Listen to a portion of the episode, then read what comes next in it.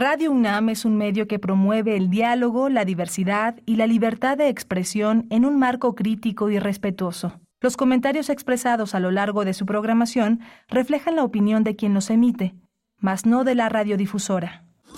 Radio UNAM presenta Primer Movimiento, El Mundo desde la Universidad.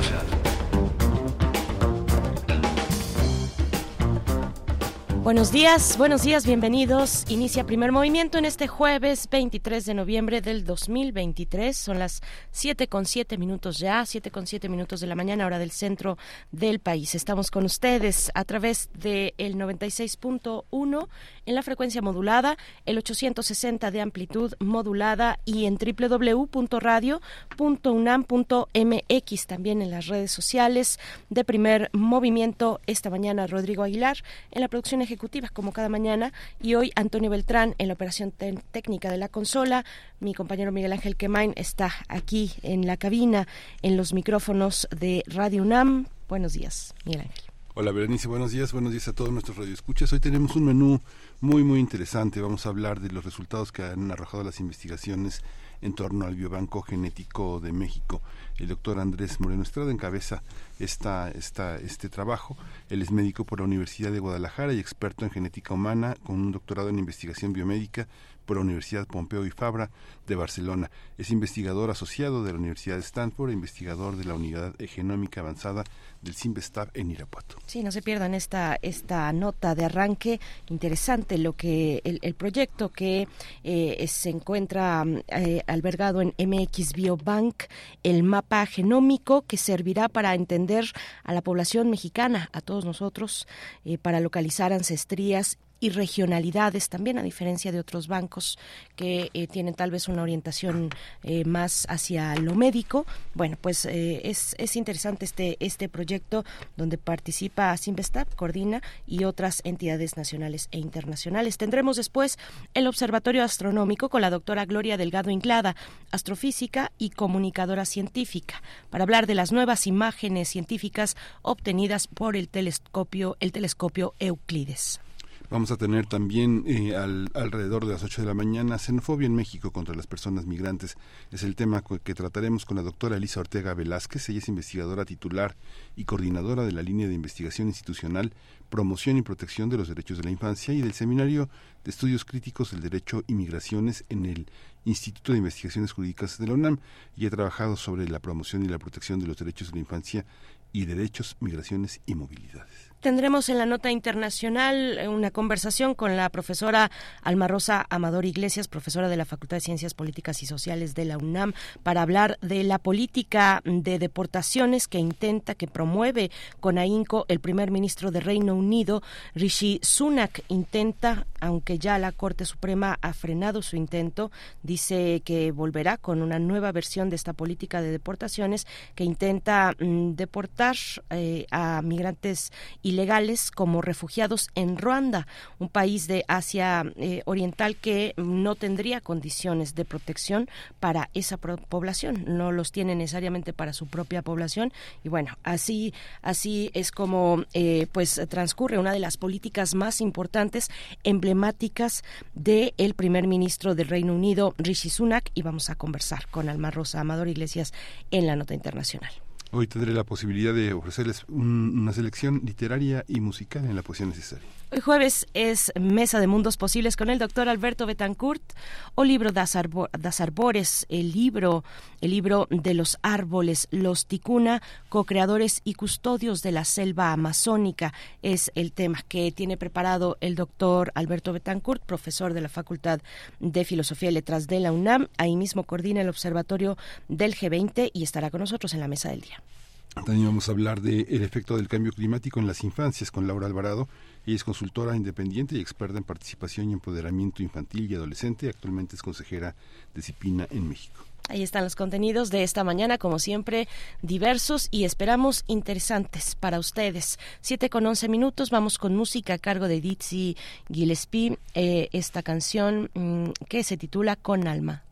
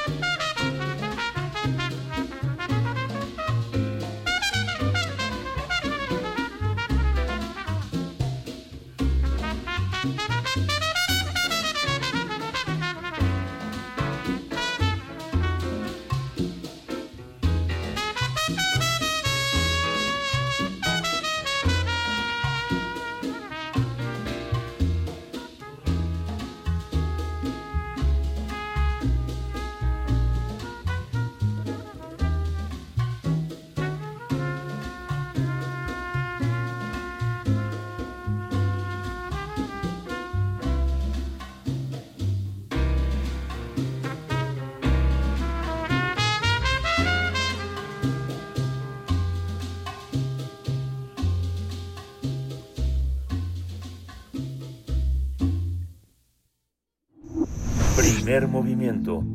Hacemos comunidad con tus postales sonoras. Envíalas a primermovimientounam.gmail.com Para integrar un repositorio capaz de reflejar la diversidad genética de México, los integrantes del MX Biobank, también conocido como Biobanco Mexicano, analizaron las diferencias que existen en el ADN. El objetivo de este trabajo fue crear el mapa genómico más completo que existe en el país para entender cómo se ha ido formando la población mexicana. Ese estudio fue realizado por investigadores nacionales y extranjeros, tanto de nuestra Casa de Estudios como del Centro de Investigación y de Estudios Avanzados, el CIMBESTAB, del Instituto Politécnico Nacional, así como de las universidades de Oxford y de Chicago. El equipo fue liderado desde la Unidad de Genómica Avanzada del CIMBESTAB por el doctor Andrés Moreno Estrada.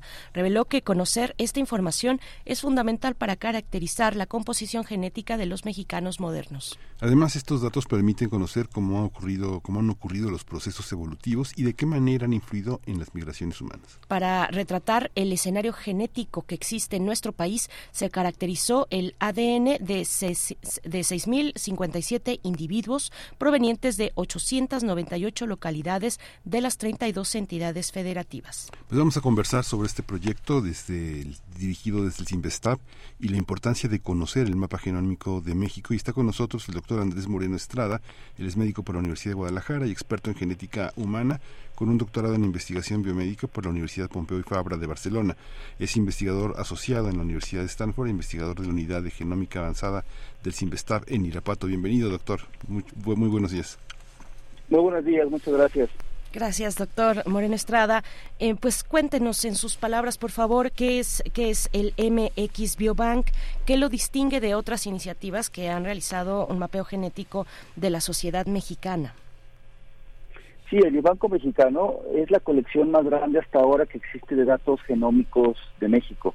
Básicamente eh, lo que lo distingue de otras colecciones es la cobertura que tiene a nivel nacional. Es decir, esta colección parte de la encuesta nacional de salud que realizó el Instituto Nacional de Salud Pública en el año 2000. Y eh, como bien sabemos, estas encuestas son de una periodicidad que viene desde el año 1986 y en la edición del año 2000 eh, hubo la posibilidad de colectar un número mucho mayor de muestras a nivel de todo el territorio nacional. Y por eso es que tiene mucha representatividad eh, geográfica. Y nos interesaba precisamente capturar la mayoría eh, de, la, de la diversidad genética que sabemos que está distribuida en diferentes regiones, tanto en zonas rurales como urbanas, y de esas muestras que se colectaron, que fue de un total de más de 40.000 ADNs, estamos publicando ahora el análisis de del primer conjunto de 6.000 individuos, también repartidos por todo el territorio nacional. El alcance de esta iniciativa también depende de los recursos económicos. Eh, se, se, pudo monitorear una muestra significativa, pero es posible eh, aumentar el registro, ¿verdad, doctor?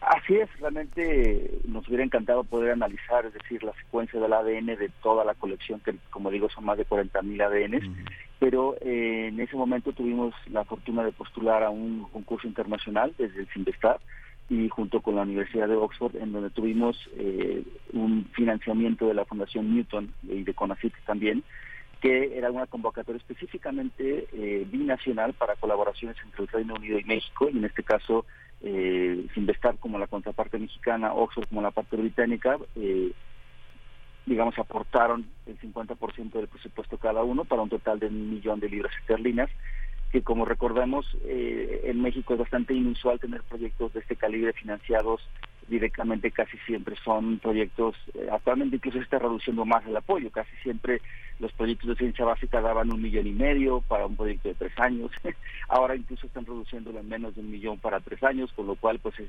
realmente eh, para proyectos de genómica es muy poco lo que se podría hacer con ese tipo de apoyos. En cambio en esta edición, en una convocatoria del 2017, pudimos tener acceso a un presupuesto mayor y por lo tanto se pueden hacer cosas de una escala mayor y ya se están viendo ahora los resultados.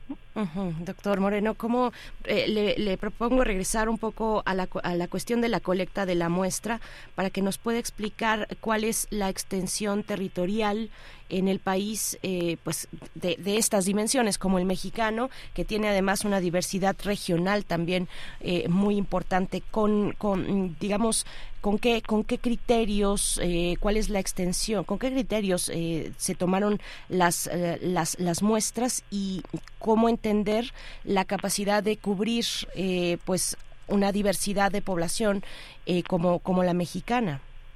Claro. Sí, en realidad, bueno, el diseño de la encuesta nacional, en particular de la edición 2000, estuvo a cargo del doctor Jaime Sepúlveda, precisamente eh, por parte, como dice, de, la Secretaría de Salud y del Instituto de Salud Pública, en donde el diseño se basa sobre todo en tener una cobertura en donde los municipios o las localidades que se dicen se deciden encuestar está basado, eh, digamos, en un proceso similar a un censo, es decir, densidad de población, eh, que la muestra sea representativa a diferentes niveles regionales. En este caso se alcanzó representatividad no solo estatal, sino también eh, de municipio. Y por eso fue que se incluyeron un total de 322 municipios de los 32 estados.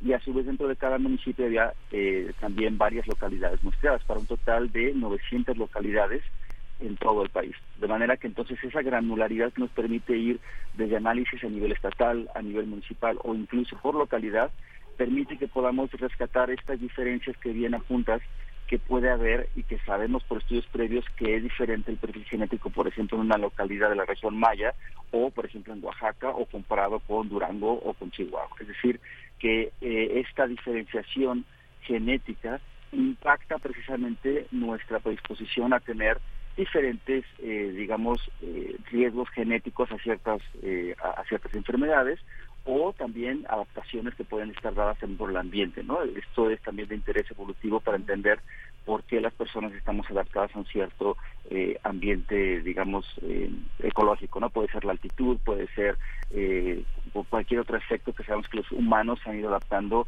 conforme han ido eh, colonizando el planeta, ¿no?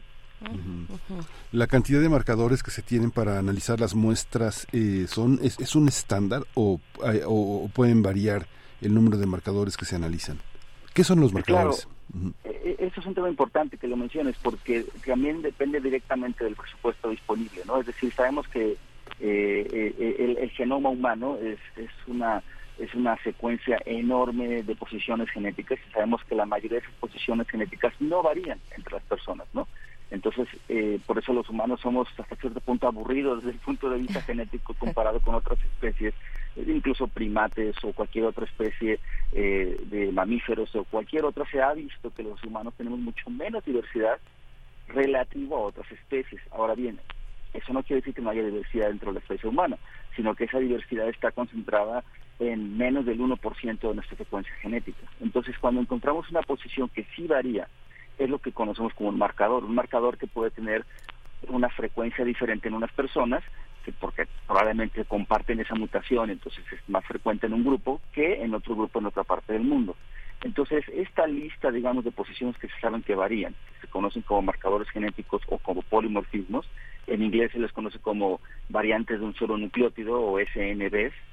Entonces, esta lista que ya se conoce de posiciones que varían, hay empresas que, digamos, de, biotecnología que ya han sintetizado sondas genéticas que están mapeadas a esas posiciones que se sabe que varían y pues te venden literalmente un producto comercial ya hecho diciendo, doctor, usted quiere analizar estas posiciones en su población, pues ya le vendemos el microarreglo, que es como se conoce este producto de, de digamos, las sondas genéticas que mapean a esta lista predeterminada y generalmente son del orden de miles de sondas, es decir, los microarreglos generalmente cuando salieron al mercado estábamos hablando de poder analizar 10.000 marcadores juntos y ya era una toda una revolución. Ahora la mayoría de microarreglos estamos hablando de medio millón o casi un millón de marcadores.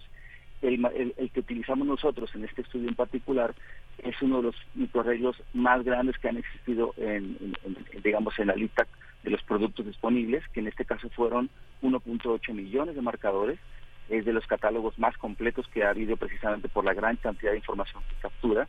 Sin embargo, sigue siendo más limitado que la opción de secuenciar absolutamente toda la, el genoma humano, que sería la secuencia completa del ADN. Esto sigue siendo más costoso porque precisamente en vez de analizar cierta lista predeterminada de marcadores, analiza absolutamente toda la secuencia, aún aquellas que no varían, y entonces uno va buscando después, alineando las lecturas que arroja el secuenciador, buscando cuáles son esas que sí varían. Entonces nos permite encontrar, eh, digamos, posiciones que varían más allá de aquellas que ya estaban en esta lista de, digamos, de productos que tienen cierta lista de, marcadores predeterminada. ¿no? Entonces, claro que sigue siendo limitado, pero seguiría siendo de un costo actualmente prohibitivo para poder hacer la secuencia de, de todo el biobanco, cosa que obviamente sigue siendo una posibilidad porque el biobanco existe, lo estamos analizando y lo estamos creciendo y estamos en busca de financiamiento para poder hacer un estudio más aún más completo, ¿no?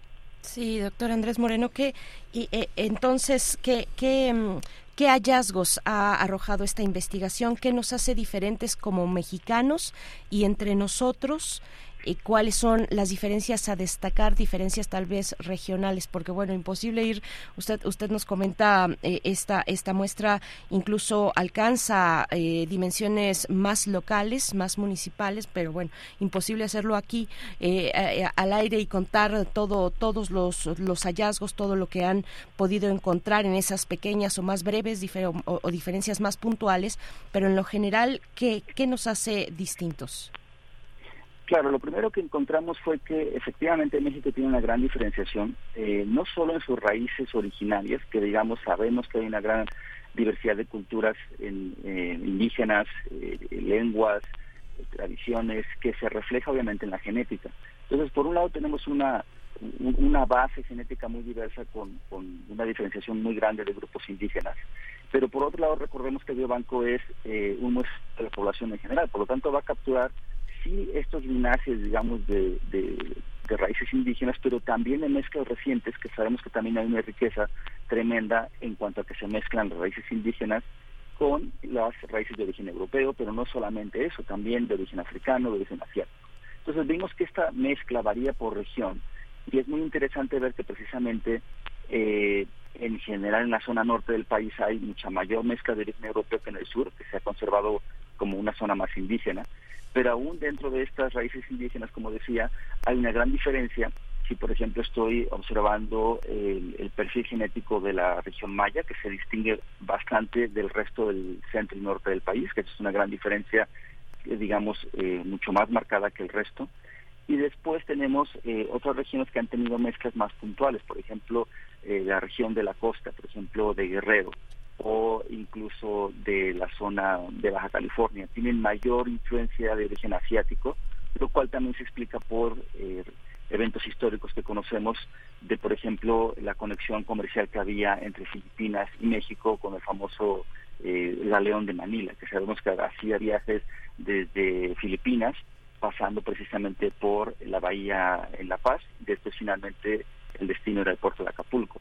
Entonces este contacto comercial pues también dejó un legado genético de personas que venían desde el sureste asiático y no nada más de Filipinas, vimos que también genéticamente era con orígenes múltiples dentro del sureste asiático y que se mezclaron con la población mexicana que actualmente son parte de nuestro de, nuestra riqueza digamos genética no entonces por un lado e, esta eh, este mosaico de diversidad lo podemos mapear incluso por regiones pero también podemos hacer algo muy interesante que es incluso recapitular cuáles fueron los movimientos demográficos de nuestras civilizaciones eh, ancestrales, eh, precolombinas, básicamente con, el, con, los genes que hemos heredado actualmente los que vivimos hoy en día, como conservamos raíces genéticas, podemos nosotros informáticamente separar las posiciones de cada genoma que son indígenas, que van a entonces representar sobre todo estos, estas eh, civilizaciones precolombinas, y calcular cosas muy interesantes como por ejemplo cuántas personas vivían de esta de esta de esta región particular hace ciertos miles de años, ¿no? Y eso lo podemos, digamos, como graficar en una trayectoria poblacional diciendo, oye, pues empezaron siendo una población eh, muy pequeña, después se expandieron, después tuvieron a lo mejor un auge mayor en cierta en cierto periodo que eso lo dividimos en las épocas eh, arqueológicas que han definido perfectamente como preclásico, clásico y posclásico para finalmente tener un colapso en el momento de la llegada de los europeos. ¿no? Entonces, e, esta dinámica que la hemos aprendido por la historia, básicamente, se puede recapitular desde el punto de vista genético y reproducir cuáles han sido estas fluctuaciones en el tamaño poblacional de las diferentes regiones. ¿no? Entonces, es muy interesante ver cómo vemos efectivamente que eh, en la zona sur de México hay una, hay una expansión de las poblaciones indígenas incluso antes, antes del clásico, durante el preclásico y clásico, después tienen eh, un declive incluso antes del postclásico, que es entonces en la región central de México, donde ya vemos que sube precisamente eh, la cantidad de individuos de la zona central en el postclásico, que corresponde sobre todo a eh, el auge del imperio azteca, ¿no? Entonces vemos que tan solo los genes, sin ningún dato histórico, pueden recapitular lo que sabemos por otras disciplinas, ¿no? Como la antropología, eh, la arqueología, etcétera. Entonces esto también fue muy interesante que Biobanco está aportando estos datos históricos, ¿no? Desde el punto de vista genético. Y luego hay toda una implicación biomédica en la cual, bueno, es otro capítulo aparte, ¿no? Hay manera de, de, hacer, digamos, comparaciones eh, con otros con otros bancos genéticos. Pienso, por ejemplo, existen y identidad, semejanza o una identidad aproximada entre grupos que nunca han estado en contacto. No sé, por ejemplo, pienso en poblaciones asiáticas con poblaciones del continente americano, por ejemplo. Pienso en la gran diversidad eh, vegetal que hay, por ejemplo, en China y entre nosotros, que son los dos lugares en el mundo con mayor diversidad y que tienen eh, mapas genéticos semejantes, poblaciones de vegetales que nunca han estado en, en, contacto con otras. ¿Cómo, ¿Cómo, eso existe en lo humano? Eh, bueno, de hecho, los datos genéticos, no solo de México, sino en general de América Latina, que también es un, área de expansión que tenemos en el laboratorio, que nos interesa mucho en general describir la, la diversidad genética de los pueblos latinoamericanos, precisamente para no encapsular esta, esta, esta noción de decir, pues es que Latinoamérica tiene estas fronteras políticas y por lo tanto es una población homogénea y no tiene contacto exterior, digamos, ¿no? Esto hemos demostrado que no es así, precisamente por las migraciones ancestrales que han ocurrido a lo largo de la historia. Y una muy interesante que vimos fue precisamente hacia, hacia el Océano Pacífico, no solamente el sudeste asiático, sino incluso la zona más remota de, de la Polinesia, por ejemplo. Encontramos en un artículo de hace un par de años precisamente que eh, grupos indígenas de Sudamérica tuvieron contacto genético con los polinesios mucho antes que los europeos exploraran incluso la zona del Pacífico. Estoy hablando de hace 800 años, lo cual son cinco siglos antes de que tan solo eh, los holandeses o los británicos pusieran pie en la zona de lo que hoy es la Polinesia francesa. ¿no? Entonces, eso nos habla de que efectivamente había eh, contacto, había tráfico, no tan masivo como ocurrió en los últimos cinco siglos, cuando ya la navegación era sobre todo dominada por grupos europeos, pero efectivamente había navegantes que hacían el contacto entre diferentes continentes desde hace casi mil años, ¿no? Entonces esto dejó un legado genético, un legado cultural, un legado biológico, bueno, por ejemplo, sabemos que eh, eh, diferentes tubérculos, como por ejemplo el camote, eh, que es el famoso conocido como sweet potato en inglés, que sabemos que tiene un origen nativo de América, sabemos que también está presente en los registros arqueológicos en el Océano Pacífico, y esto no se explicaba de otra manera más que, oye, pues si esto es nativo de un lugar, pero existe en las islas de la Polinesia, pues alguien lo tuvo que haber llevado allí. Entonces, la evidencia genética que pudimos aportar nosotros de que efectivamente se encontraron es entonces un apoyo hacia esta evidencia de que ya había, eh, eh, digamos, eh, ciertos intercambios, en este caso, de, de, tubérculos que pues también son parte de la de la gastronomía que existe actualmente en, ambas regiones, ¿no? Y lo mismo pasó con Asia, con la llegada del, del galeón de Manila. Muchas cosas que conocemos en México son gracias a la importación cultural de este tráfico. ¿no? Por ejemplo, la palabra palapa, no sé si lo, sabe todo el mundo, pero tiene un origen filipino. Es decir, eh, en, en, tagalo significa precisamente el tipo de construcción de eh, estas construcciones con palma, etcétera, o eh, el agua de tuba también tiene origen del sureste asiático, cosas que hemos importado a través de este contacto reciente, ¿no? Entonces, claro que hay colecciones de datos de otras partes del mundo que nos sirven para entender precisamente las mezclas que han llegado a nuestro país y la conexión cultural que no nos limita a las fronteras políticas actuales, de lo cual la biología pues no tiene por qué eh, respetar ni tampoco ceñirse a esas fronteras, ¿no? que son completamente artificiales desde el punto de vista biológico, quiero decir. Por, supuesto. Eh, eh, doctor, bueno, es que ese, ese menos del 1% que nos hace diversos, porque compartimos el 99.9% del genoma todos los humanos, pero ese, ese menos del, eh, del, del 1%, pues que, que, significa una, una gran riqueza y diversidad entre los humanos, también ha sido motivo para discriminación, para racismo, para xenofobia. Eh, ¿cómo, ¿Cómo ver una investigación genética como esta desde esos horizontes, los horizontes de lo político, del poder, de los rasgos eh, sociales, eh, ya nos ya nos habla de la historia, podríamos podemos de hecho rastrear eh, una parte de la historia a través de, eh, de, un mapa del mapa genómico de una población. ¿Qué, ¿Qué nos puede comentar sobre estas reflexiones? Claro, es un punto muy importante porque por un lado los científicos estamos siempre interesados por encontrar diferencias que nos ayuden a explicar cómo somos, de dónde venimos, cómo es que las poblaciones se han adaptado al lugar donde viven, pero siempre es asumiendo que de base hay este, este, este conocimiento, esta premisa de que efectivamente somos una misma especie, de que no hay razas, de que no hay suficientes diferencias genéticas para poder establecer divisiones, digamos, eh, discretas, de decir aquí acaba una población, aquí empieza otra. Es decir, no hay como tal una clasificación en donde podamos encasillar a un grupo, por más que haya una circunscripción geográfica muy bien delimitada y decir, mira, pues es que aquí se acaba África y a partir de aquí estos ya son europeos, a pesar de esas distinciones geográficas muy, muy obvias, no hay una barrera específica para poder decir dónde, eh, dónde empieza digamos, el perfil genético específico de una población y dónde empieza otro. Lo que hemos aprendido en biología durante décadas de investigación es que en realidad hay un gradiente que nos hace diferentes si tú miras los dos extremos de cualquier punto de este gradiente.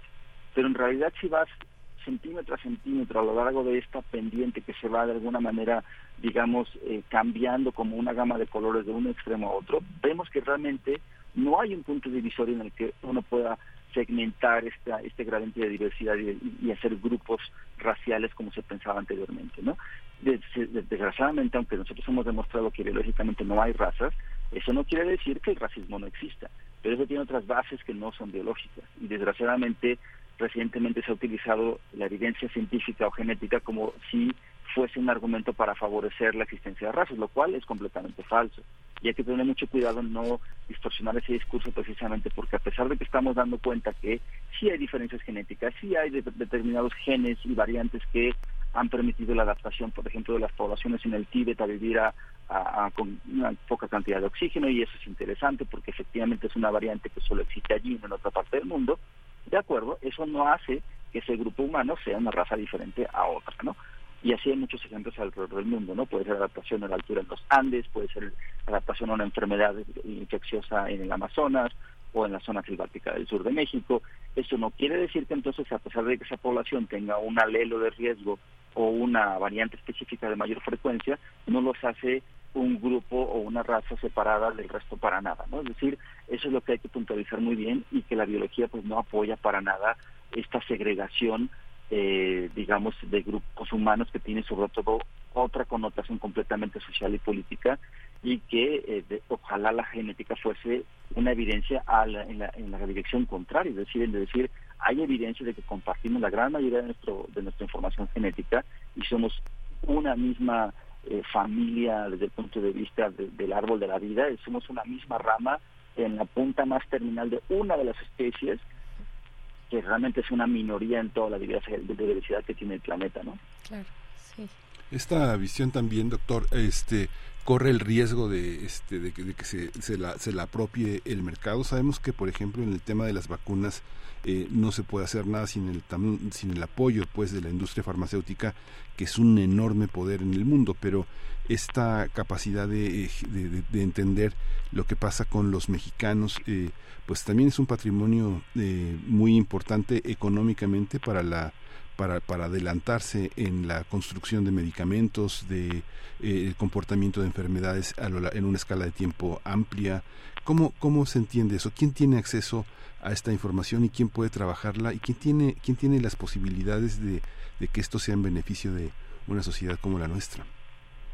Sí, por supuesto que es un, gran punto de, de, motivación económica para financiar muchos de estos proyectos. Es decir, la, la, la industria farmacéutica está detrás de de, la caracterización de los grandes biobancos actualmente, porque se sabe que hay mucho potencial en conocer el perfil genético precisamente de una población para la cual se pueden diseñar después eh, medicamentos más dirigidos, ¿no? Lo cual, a final de cuentas, es positivo en el sentido de abrir la oferta de tratamientos donde posiblemente no había opciones más específicas anteriormente, pero es verdad que tiene que hacerse, eh, digamos, con, este matiz que mencionas tú de decir, bueno, quiénes tienen acceso a qué información. Entonces, te puedo dar dos ejemplos, ¿no? Desde el punto de vista de nuestro estudio, que está financiado con, con, fondos públicos, como mencioné, por una parte con ACIR, por otra parte eh, fundaciones filantrópicas para apoyar la ciencia, nosotros eh, tenemos precisamente un catálogo de variantes que vamos a eh, poner en, un, en, una especie de buscador automático para que la gente pueda conocer cuál es la frecuencia de las variantes de interés de cualquier estudio, ¿no? de cualquier disciplina. Es decir, si a ti te interesa el gen de la artritis reumatoide o de la fibrosis o cualquiera, va a tener un catálogo en donde uno puede meter eh, la posición genética que le interese y vamos a desplegar un mapa precisamente de biobanco que tiene todo el territorio nacional y poder conocer cuál es la frecuencia en, diferentes partes de México. ¿no? Y esto es de utilidad inmediata a, toda la comunidad científica porque podemos precisamente poner a disposición este este catálogo de frecuencias y su perdón catálogo de variantes genéticas y su frecuencia no ahora eh, por por otro lado hay como bien decías el interés de desarrollar fármacos específicos que esos dependen de asociaciones previas que se puedan encontrar entre el perfil genético y, cierta respuesta o a un fármaco o a un, riesgo de una enfermedad, etcétera, ¿no? Entonces, para eso generalmente hay eh, biobancos de mucho mayor tamaño en cuanto al volumen de muestras.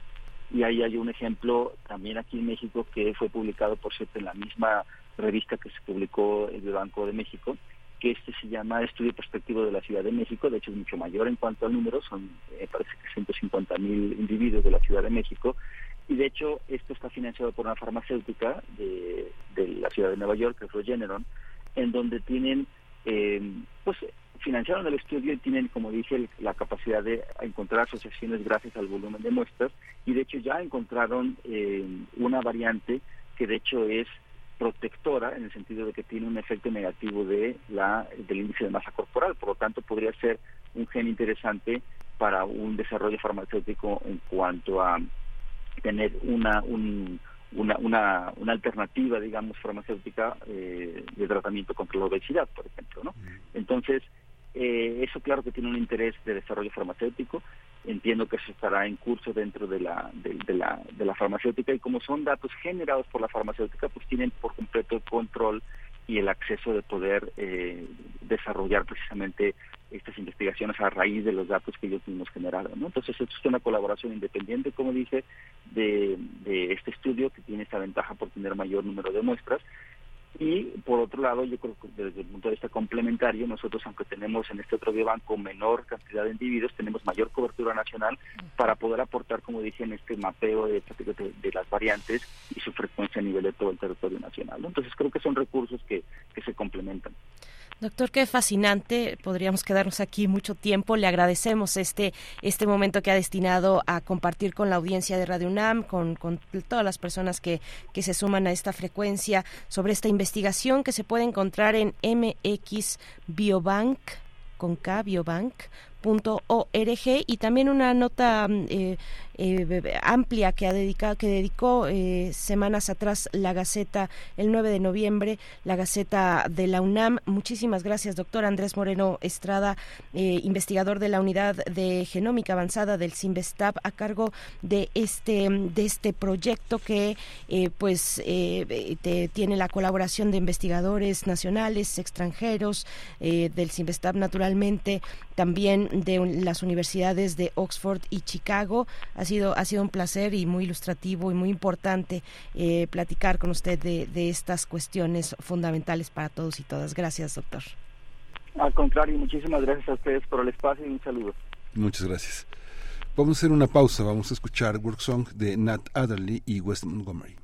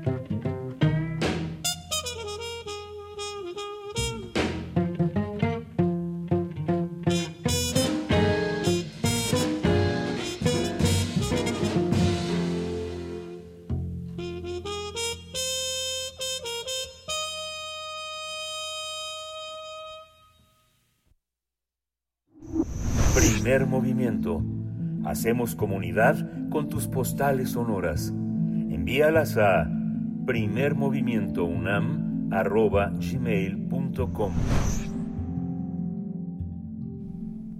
7 con 49 minutos de la mañana estamos de vuelta, bueno, con todo, todo este cúmulo de reflexiones que nos dejó el doctor Andrés Moreno Estrada, el investigador del CIMBESTAB a cargo de, la, de, este proyecto del de eh, Biobanco Mexicano. Les recordamos si pueden, eh, ustedes se pueden acercar eh, en, en su sitio, a su sitio electrónico mxbiobank org y bueno pues explorarlo em, darse darse una vuelta por los resultados de esta investigación que va arrojando esta investigación que ha construido el em, biobanco genómico más eh, grande más grande más robusto en México a través del genotipo de más de 6.000 individuos más de 6.000 personas de diversas regiones y etnicidades en nuestro país y, fuera del aire, bueno, también es que el doctor, el doctor Andrés Moreno nos, nos dejaba con el tema, con la cuestión de eh, el diseño de los fármacos.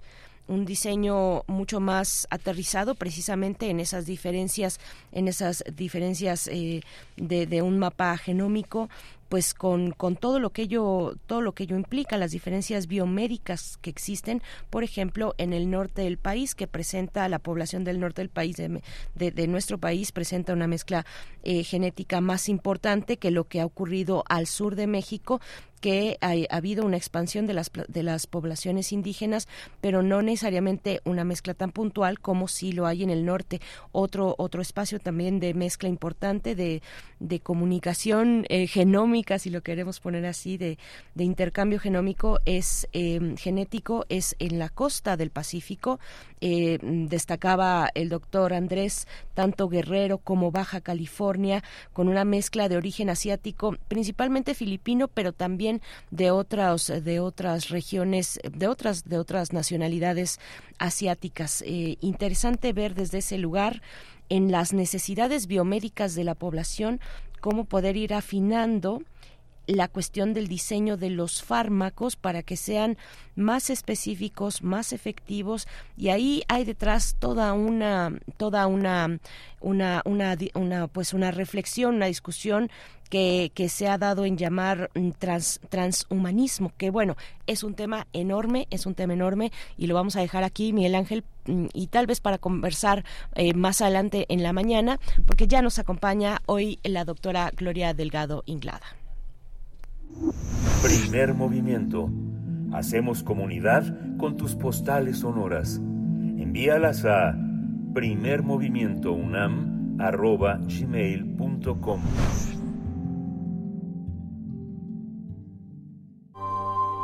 Del brazo de Orión al universo.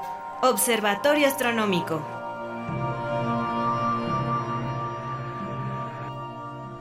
Damos la bienvenida a la doctora Gloria Delgado Inglada, astrofísica y comunicadora científica, para hablar de las nuevas imágenes científicas obtenidas por el telescopio Euclides. Doctora Gloria Delgado, qué, qué gusto como siempre. Bienvenida a este tu espacio. ¿Cómo estás?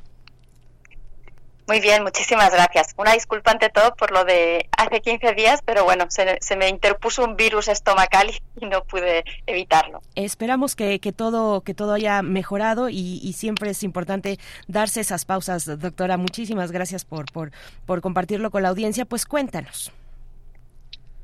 Sí, bueno, pues les quiero hablar de la misión Euclides de la ESA, que, les recuerdo que fue lanzada el 1 de julio desde Cabo Cañaveral en, en, Estados Unidos y el telescopio ya ahorita está en el punto que llamamos L2 del que ya hemos hablado aquí en alguna otra ocasión, está junto al telescopio espacial James Webb y está también junto al telescopio de la misión Gaia. Es un lugar muy bueno desde el que puede observar el universo. El objetivo de esta misión Euclides es analizar la luz en el intervalo visible y en el infrarrojo de miles de millones de galaxias. Es un telescopio que tiene un diámetro de 1.2 metros, tiene un parasol y tiene dos instrumentos, una cámara y un espectrógrafo. El parasol, pues como su nombre indica, lo que va a hacer es proteger al telescopio y a los instrumentos de la radiación del Sol, pero también de la Luna y de la Tierra, y mientras, pues el telescopio apuntará justamente en la otra dirección para poder observar. Tiene una cámara que funciona en el intervalo visible y entonces va a permitir pues obtener la posición de las galaxias con mucha precisión, es decir, saber dónde están cada galaxia que se está observando. Y con el espectrógrafo, que es un instrumento que funciona en el intervalo infrarrojo y que por cierto fue construido por la NASA, pues se va a poder calcular la distancia a cada una de las galaxias. En resumen, pues lo que va a permitir es conocer con mucha precisión la posición y la distancia a miles de millones de galaxias que estén dentro de un radio de unos 10.000 millones de años luz. Y con esta información, pues pensarán, ¿para qué? ¿No? Pues lo que se quiere crear es un mapa espacial y temporal de la distribución de galaxias en el universo. Y con este mapa, pues vamos a tener información sobre cómo ha ido evolucionando el universo, sobre cómo ha sido la expansión, sobre cómo se ha ido formando la materia y se ha ido distribuyendo. Y con esto, pues al final lo que se quiere es tener una mejor idea o una idea, al fin y al cabo, de lo que son la materia y la energía oscuras. Ya hemos hablado aquí también alguna vez de la materia y la energía oscura, que juntas representan el 95% del universo, y es increíble esto de saber que desconocemos qué es lo que constituye el 95% de nuestro universo, ¿no? ¿no? No sabemos. Hay evidencias de que existen, por ejemplo, por el movimiento de las estrellas en las galaxias, esto en el caso de la materia oscura, o por ejemplo, por la existencia de la expansión acelerada en el caso de la energía oscura pero aunque están estas evidencias, no sabemos qué son. Y entonces Euclides es un poco esa esperanza a ver si nos ayuda a entender qué, pasa con esta gran incógnita. Y la noticia de, de, hoy, bueno, en realidad el 7 de noviembre, salieron a la luz las primeras imágenes obtenidas por la misión Euclides. Esto significa que ya se ha pasado esa etapa primera de ingeniería, de pruebas, y ahora comienza la fase científica se hizo una presentación que yo les invito a buscar en la red, eh, la ESA, la Agencia Espacial Europea, hay un, video que dura más o menos una hora y se van poco a poco desvelando las imágenes y además la comentan expertos involucrados en esta misión. Y yo les quiero invitar a que vean ese video o que al menos busquen esas cinco imágenes que yo les voy a resumir muy brevemente.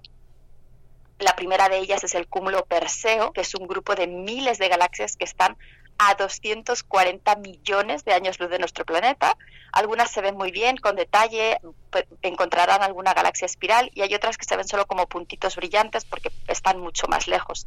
De hecho, en esa imagen se pueden ver también algunas estrellas de nuestra propia galaxia y se pueden identificar porque tienen como, como puntas, ¿no? Mirando la imagen, podrán ver una serie de patrones y de hecho ahí lo que se busca también es un poco entender esta estructura a gran escala. Ya sabemos que hay filamentos, que hay vacíos y si miran bien la imagen pues pueden intuir un poquito eh, esos filamentos. Esta imagen se obtuvo en cinco horas de observación. Después está la galaxia espiral IC342, que es una galaxia que antes no se había podido ver porque permanecía oculta tras el polvo y justo por eso se le conocía como galaxia oculta. Está casi en el plano de nuestra galaxia, entonces para mirarla pues habría que atravesar muchas estrellas y una región donde hay mucho polvo que la, oculta, la oscurece y entonces gracias a, la, a, la, observación con Euclides en el infrarrojo pues sí que se puede, se puede ver. Y estudiando la rotación de galaxias como esta pues se puede obtener información eh, sobre la materia oscura de manera indirecta. También esta imagen se obtuvo en tan solo cinco horas. Tenemos otra galaxia irregular, NGC 6822, que ya se ha observado en muchas ocasiones, pero nunca como ahora, porque una de las características de Euclides es la cantidad de cielo que puede observar, ¿no? El, pedazo del espacio que podemos, del que podemos tomar una imagen. Entonces, nunca se, se ha podido observar algo tan grande y con tan buena resolución. En este caso llevó solo una hora obtener esta imagen. Eh, la cuarta imagen es el cúmulo globular NGC 6397, es el segundo cúmulo más cercano, globular más cercano a la Tierra, a 7.800 años de luz de la Tierra. Y bueno, pues gracias a Euclides, en la misma imagen se puede tener todo el cúmulo. Y por último, y una de mis favoritas, la nebulosa Cabeza de Caballo. Es una imagen espectacular que se tomó en una hora. Esta nebulosa está a 1.375 años luz de la Tierra, un poquito debajo del cinturón de Orión, y es una región muy famosa donde se están formando nuevas generaciones de estrellas y seguramente de planetas y bueno, pues gracias a estas imágenes ya no nos queda duda de que el telescopio está perfectamente y esperamos muchas más en las próximas semanas, meses, años. Al final de los seis años de observación, pues se tendrán alrededor de un millón de imágenes que se tendrán que analizar después y, y seguro aquí hablaremos de todas ellas. Pues muchas gracias y estaremos a la espera de, de, estos de estos avances, de estos hallazgos, de estas imágenes, eh, pues que, que, que, no tienen que no tienen eh, parangón, que, que es uh, de verdad eh, asombroso saber que a través de estas investigaciones y de la tecnología con la que cuenta la humanidad podemos acercarnos a, a, a estas imágenes, a este conocimiento que de otra manera pues sería absolutamente imposible. Doctora Gloria Delgado, muchas gracias y nos encontramos eh, en 15 días contigo. muchas gracias, un abrazo. Hasta pronto. 8 de la mañana, 8 de la mañana, vamos al corte y volvemos.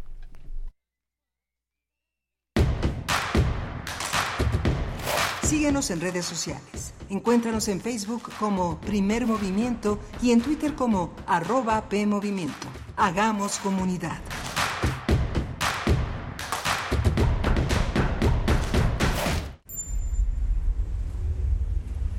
XEUN 96.1 de frecuencia modulada. 860 de amplitud modulada.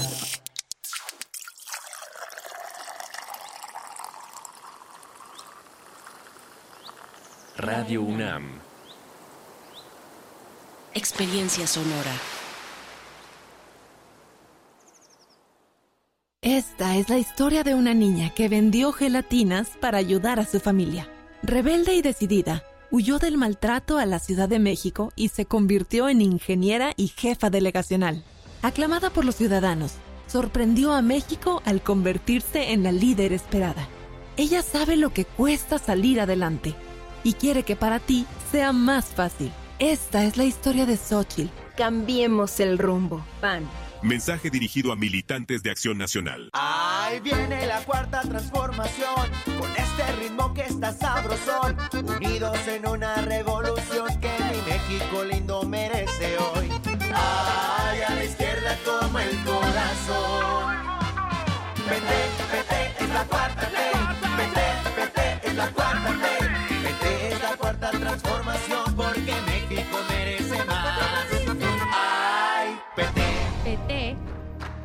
4T. Creemos en un mundo donde se escucha toda la música, toda la música, donde el conocimiento esté abierto al mundo, donde se ame de todas las formas. Ese mundo es posible y vamos a pelear por él. Resistencia modulada de lunes a viernes de las 20 a las 23 horas por el 96.1 de FM, Radio UNAM. Experiencia sonora. Esta es la historia de una niña que vendió gelatinas para ayudar a su familia. Rebelde y decidida, huyó del maltrato a la Ciudad de México y se convirtió en ingeniera y jefa delegacional. Aclamada por los ciudadanos, sorprendió a México al convertirse en la líder esperada ella sabe lo que cuesta salir adelante y quiere que para ti sea más fácil. Esta es la historia de Xochitl. Cambiemos el rumbo. PAN.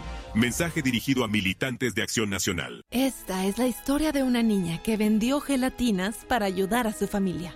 Rebelde y decidida, huyó del maltrato a la Ciudad de México y se convirtió en ingeniera y jefa delegacional. Aclamada por los ciudadanos, sorprendió a México al convertirse en la líder esperada.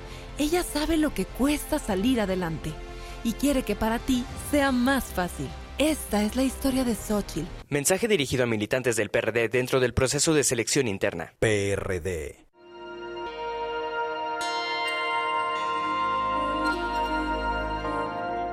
Ninguna persona deja este mundo, siempre y cuando sus ideas, sus palabras, su conocimiento permanezcan con nosotros. Permanezcan con nosotros.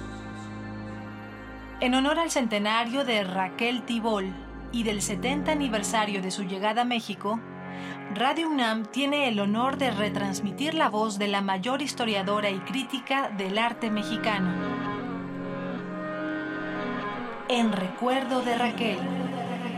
Una selección de episodios del programa Museos en el Aire. De septiembre a diciembre, martes y jueves a las 17 horas por el 96.1 de FM. Radio UNAM. Experiencia sonora. Mensaje dirigido a militantes y simpatizantes de Movimiento Ciudadano. Soy Samuel García. La vieja política seguro te va a decir que estoy muy joven, muy nuevo. Y tienen razón, soy el nuevo. El de las nuevas ideas, nuevas obras, nuevas inversiones y nuevas empresas verdes que impulsarán la economía de todo México. Sí, soy Samuel García, el nuevo. Lo nuevo es hacer posible lo imposible. Y si no me crees, pregúntale a Nuevo León. Samuel García, el precandidato a presidente, Movimiento Ciudadano. Hay momentos en que debemos actuar con el corazón, como tumbar las puertas que nos cierran, romper los límites que nos ponen, luchar por la esperanza que nos arrebatan y no dejarnos someter por nadie. Hay momentos que cambian la vida de millones de familias, momentos donde vale la pena ponerle el corazón. Propaganda dirigida a militantes y simpatizantes del PRI. Encuentra la música de primer movimiento día a día en el Spotify de Radio UNAM y agréganos a tus favoritos.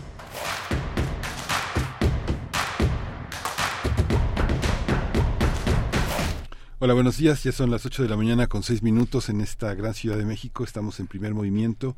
Es una nave que navega en las frecuencias de radio UNAM de 7 a 10 de la mañana, de lunes a viernes. Estamos en Adolfo Prieto 133 y este, en la Colonia del Valle y tenemos eh, redes sociales que son primer movimiento en Facebook, P Movimiento en Twitter y estamos también en radio.unam.mx. Está Antonio Beltrán en el control de la cabina, Rodrigo Aguilar en la producción ejecutiva, mi compañera Berenice Camacho al frente de la conducción. Estamos aquí. Buenos días, Berenice. Buenos días, Miguel Ángel Quemain. Muy buenos días a toda la audiencia. Pues sí, ya estamos de vuelta. Después de una hora fascinante, la verdad, iniciamos eh, conversando sobre el eh, Biobanco de, México, esta iniciativa que eh, está realizando el mapeo genético de nuestra sociedad, de la sociedad mexicana a nivel regional, incluso tanto como a nivel municipal en algunos casos. y bueno, uno de los, de los mapeos más completos para saber pues cuál es nuestra historia, nuestra historia, quiénes son nuestros ancestros, las ancestrías eh, y bueno, pues eh, poner poner a consideración también de la salud información como esta y no solamente de la salud, sino de cualquier otro aspecto. Eh, finalmente, lo que nos hace diferentes es mucho mucho menor entre los humanos es apenas el 0.1% lo que nos hace diversos y es una diversidad pues muy rica, muy afortunada pero que eh, también ha servido lamentablemente para el racismo, para la discriminación. De hecho, vamos a, estar conversando esta hora sobre temas eh, de migración, de migración donde se hace manifiesto esa, esa mala práctica entre humanos del racismo, de la discriminación, de la xenofobia. Mm, se pone muy complicada la cuestión en varios puntos del país. En el caso de la capital, ante el cierre de Em, del refugio en Tláhuac, bueno, pues hemos, eh, se han reportado notas de personas de origen haitiano que no encuentran dónde, dónde tener un refugio, que están pues eh, intentando hacer distintas actividades laborales, eh, pues muy básicas e importantes para cualquier comunidad, como pues recoger basura, como ayudar en algunos negocios pequeños, locales, en Tláhuac, y bueno, mm, no, no se han, no, no han dejado de em, de, circular también videos donde eh, pues se les rechaza, donde se les discrimina y bueno, pues vamos a conversar sobre la xenofobia en México contra las personas migrantes, con ese caso en mente, el de las personas haitianas. Vamos a tener la posibilidad de conversar con la doctora Elisa Ortega Velázquez. Ella es investigadora del Instituto de Investigaciones Jurídicas de la UNAM y ahí coordina la línea de investigación institucional titulada Promoción y Protección de los Derechos de la Infancia y también el seminario Estudios Críticos del Derecho y Migraciones, Miguel Ángel. Sí, vamos a tener ese ese panorama tan tan tan importante de, de conocer y de entender. Vamos a continuar con la, política contraria. En la equidistancia de esta reflexión está la política de deportaciones de Rishi Sunak. Él es el primer ministro del Reino Unido y bueno, ya completamente con está instalado en, en esta posición eh, de eh, expulsión de los migrantes en Inglaterra. Almarosa Amador Iglesias, licenciada en Relaciones Internacionales, maestra en Estudios Internacionales por la UNAM, profesora del Centro de Relaciones Internacionales de la Facultad de Ciencias Políticas y Sociales, va a estar con nosotros para comentar toda esta política, sus consecuencias y sus orígenes.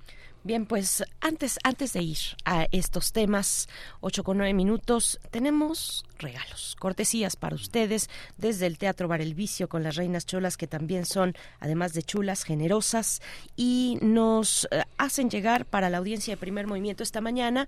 Pongan mucha atención, tenemos para para mm, el eh, show de Virulo, cápsulas y comerciales, una dosis, una buena dosis de humor que tendrá lugar este sábado 25 de noviembre a las 7.30 de la noche.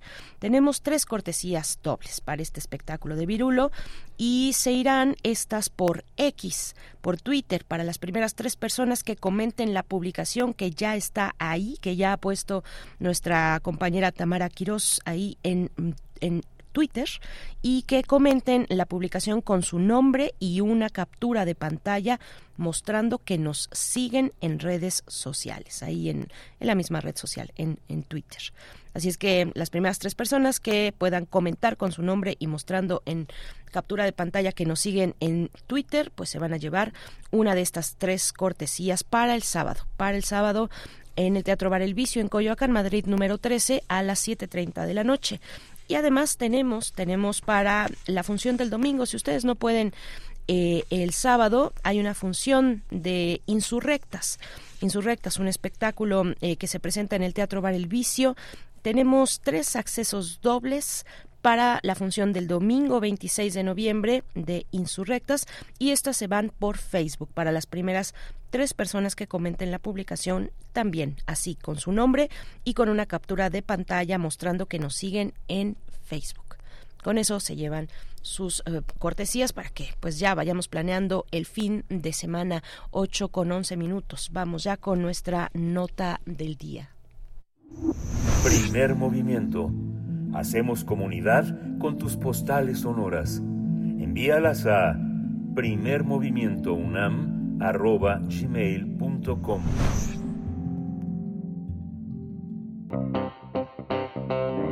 Nota Nacional el flujo de migrantes en México eh, ha evidenciado que en la actualidad se replican discursos que fomentan la discriminación, la exclusión, el odio, incluso provocan actos de violencia contra personas en movilidad en tránsito.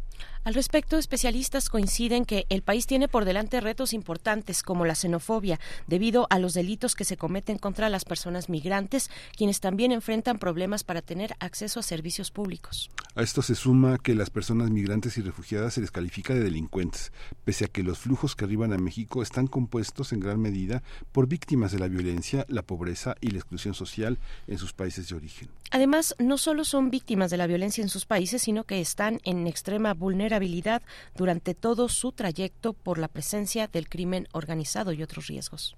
Un estudio realizado por la consultora Dynamic reveló que en redes sociales como Facebook, Instagram, eh, Twitter y TikTok se encontraron 79.550 conversaciones relacionadas con un discurso de odio hacia personas migrantes. Asimismo, asimismo, organizaciones en defensa de las personas migrantes han señalado que los operativos para desalojar migrantes de distintos puntos de la Ciudad de México, así como los traslados a otras entidades, refuerzan estas conductas xenófobas. Se estima que durante el primer semestre de 2023, este año, al menos 35 mil migrantes solicitaron refugio o transitaron por la Ciudad de México. Pues vamos a tener una reflexión acerca de esta cuestión, la xenofobia y la crisis migrante. Eh, migratoria en la región de América Latina. Nos acompaña en esta ocasión la doctora Elisa Ortega Velázquez, investigadora titular del Instituto de Investigaciones Jurídicas de la UNAM. Ahí coordina la línea de investigación institucional, promoción y protección de los derechos de la infancia y coordina también el seminario Estudios Críticos del Derecho y Migraciones. Doctora Elisa Ortega, gracias como siempre una vez más por aceptar, eh, dar seguimiento, estar pendiente eh, también a este llamado que le proponemos para conversar de estos temas. ¿Cómo, cómo, cómo está? Hola, muy buenos días a ustedes y a todo el auditorio. Muy contenta de estar aquí con ustedes para una nueva reflexión. Gracias, doctora Elisa. ¿Qué, qué, qué panorama, qué, qué, qué, decir de todo este, de toda esta situación desde la academia, desde el, el, trabajo que usted ha realizado durante tantos años y que me imagino que no se deja de sorprender día a día de que estas situaciones ocurran, ¿no? Claro. Eh, pues yo creo que lo primero que vale la pena señalar es que el tema de la xenofobia y la discriminación que sufren personas migrantes, solicitantes de asilo y refugiadas, pues es un tema global, ¿no? Que alcanza distintas latitudes. Nosotros obviamente lo vemos de manera pues cercana y también eh, muy preocupante en nuestro país y también eh, en las distintas experiencias que viven nuestros connacionales en Estados Unidos especialmente México es un país que tiene eh, pues una gran cantidad de personas eh, migrantes en Estados Unidos, es, es, es, de los primeros, ¿no? Eh, incluso pues es el país que tiene eh, el mayor número de migrantes irregulares en Estados Unidos y todos como, como mexicanos pues tenemos algún amigo, algún familiar, eh, algún conocido que vive en Estados Unidos y que ha sufrido algún tema, ¿no? Relacionado con racismo, discriminación o xenofobia. Sin embargo, pues esto también eh, es un espejo de lo que nosotros muchas veces como sociedad mexicana replicamos con eh, los migrantes que proceden de Centroamérica o en últimas fechas eh, de, Sudamérica, ¿no? De, otros países como eh, Venezuela, eh, Haití, eh, Colombia, Ecuador, ¿no? Que son, digamos, los nuevos flujos que hemos estado recibiendo, especialmente en esta primer, eh, primera mitad del año. Tenemos datos hasta septiembre. Y, y, bueno, pues Sudamérica no es ajena tampoco a esto, ¿no? En, en meses pasados, en, en, años pasados, estuvimos viendo reacciones muy importantes en este tema, por ejemplo, en Chile, en contra de migrantes haitianos, ¿no? Pero vemos también lo que pasa en Europa. Eh, también eh, vimos, fuimos testigos el año pasado de cómo fue la reacción a nivel global con eh, los desplazados ucranianos a raíz del conflicto bélico con Rusia y cómo si hay un rasero distinto para el tratamiento de poblaciones en este caso como la ucraniana y otras no como como los sirios este como los centroamericanos no sí hay un tema muy enraizado en temas de, racismo eh, y de y de xenofobia. Doctora, ante esta evidencia de tantos y tantos casos que cada día vemos, cada día vemos eh, mandatarios, noticias de mandatarios o de representantes de un gobierno que eh, están proponiendo en sus congresos, en sus parlamentos, sobre todo países eh, occidentales, ya lo ha mencionado en Europa, ahí está Alemania, que, que ahorita tiene una discusión respecto a las personas migrantes, eh, está, está también eh, Francia, e incluso eh, eh, también el Reino Unido. Más adelante, después de usted, vamos a tener una conversación sobre la política de deportaciones que ha querido impulsar Rishi Sunak, el primer ministro del Reino Unido, que ha frenado la Suprema Corte, la Corte Suprema en, en Reino Unido, porque el, el, el primer ministro quiere enviar a inmigrantes ilegales, refugiados, a Ruanda, donde no hay condiciones para su recepción. Todos los, todos los días vemos este tipo de noticias. Es una situación, pues, que está ahí, eh, que, que, está, que está viva, que está eh, pulsante constantemente eh, en nuestra región y en otras también.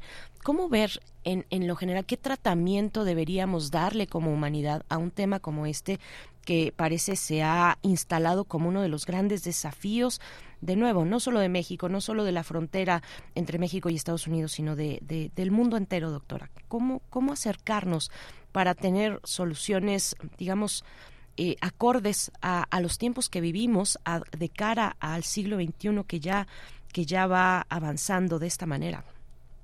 Sí, bueno, pues yo creo que la primera es hacer un reconocimiento de que la migración, los desplazamientos eh, de personas forman parte de la propia naturaleza humana. ¿no? Eh, yo creo que es algo, es un fenómeno eh, que quizás hace algunos años decíamos es que es la globalización, es un fenómeno que ha llegado para quedarse, que está desde el inicio, digamos, de, del desarrollo de la humanidad y que obviamente a raíz eh, pues de, de, distintos procesos económicos, sociales, este, culturales, pues bueno, ha ido tomando, pues, digamos, vertientes ¿no? Por ejemplo, después de lo del 11 de septiembre, que han eh, propiciado que se vincule, que se vinculen temas de seguridad, de seguridad nacional, con los temas migratorios, ¿no?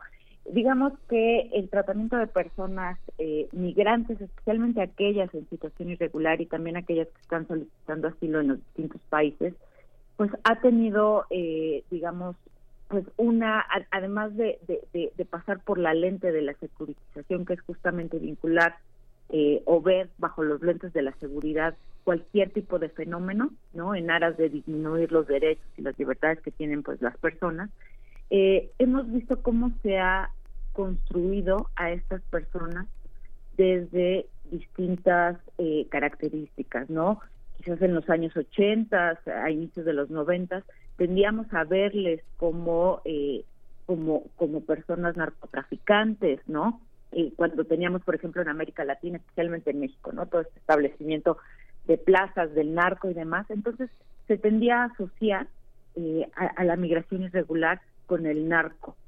Eh, esto cambió a, a, partir de los eventos terroristas del 11 de septiembre y entonces, eh, además de que fue mucho más eh, visible este nexo con, con la seguridad nacional y, bueno, todo este tema de criminalización, eh, se les empezó a ver a los migrantes irregulares como, como terroristas, ¿no? Porque siempre ha sido este miedo a la otredad, este, este miedo a no compartir, eh, no solamente está el tema económico, ¿no? de decir, bueno, estas personas eh, nos vienen a desplazar en temas de empleo, de servicios sociales, ¿no? Como la salud, la educación, la vivienda, este, e, entre otros, ¿no? También, es tema, también está el tema cultural, el, el, tema racial, ¿no? Entonces, eh, estas construcciones, eh, como, como equipararlos como narcos, como como terroristas, ¿no? Más adelante como invasores, ¿no? Recordemos el, el tratamiento tan xenófobo, discriminatorio y racista, ¿no? De parte de, Donald Trump, los años que estuvo eh, como presidente de Estados Unidos, ¿no? Llegó a decir que las caravanas migrantes eran verdaderas invasiones, ¿no?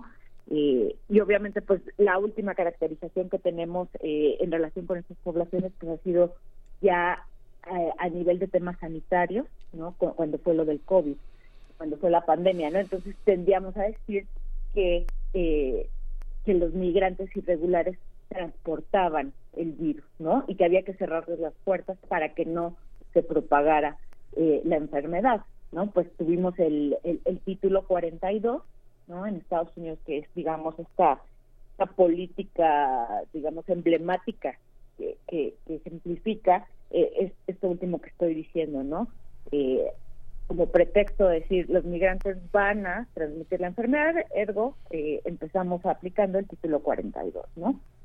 Y negamos derechos humanos tan básicos como el solicitar asilo eh, cuando se cree que la libertad, seguridad este, de, una persona está en riesgo. Entonces, eh, en, este país, en México, ¿no? Tendemos siempre a, ver con doble rasero los temas de migración y de discriminación porque siempre, pues, repito, nos indignamos por lo que pasa con, nuestros connacionales, pero aquí en México tenemos un problema pues muy muy importante en temas de, racismo, de discriminación y de y de xenofobia, ¿no? Entonces lo primero es, me parece reconocer que la migración es parte de nuestras vidas, de nuestros tiempos y que no va a haber manera de, de pararlo, ¿no?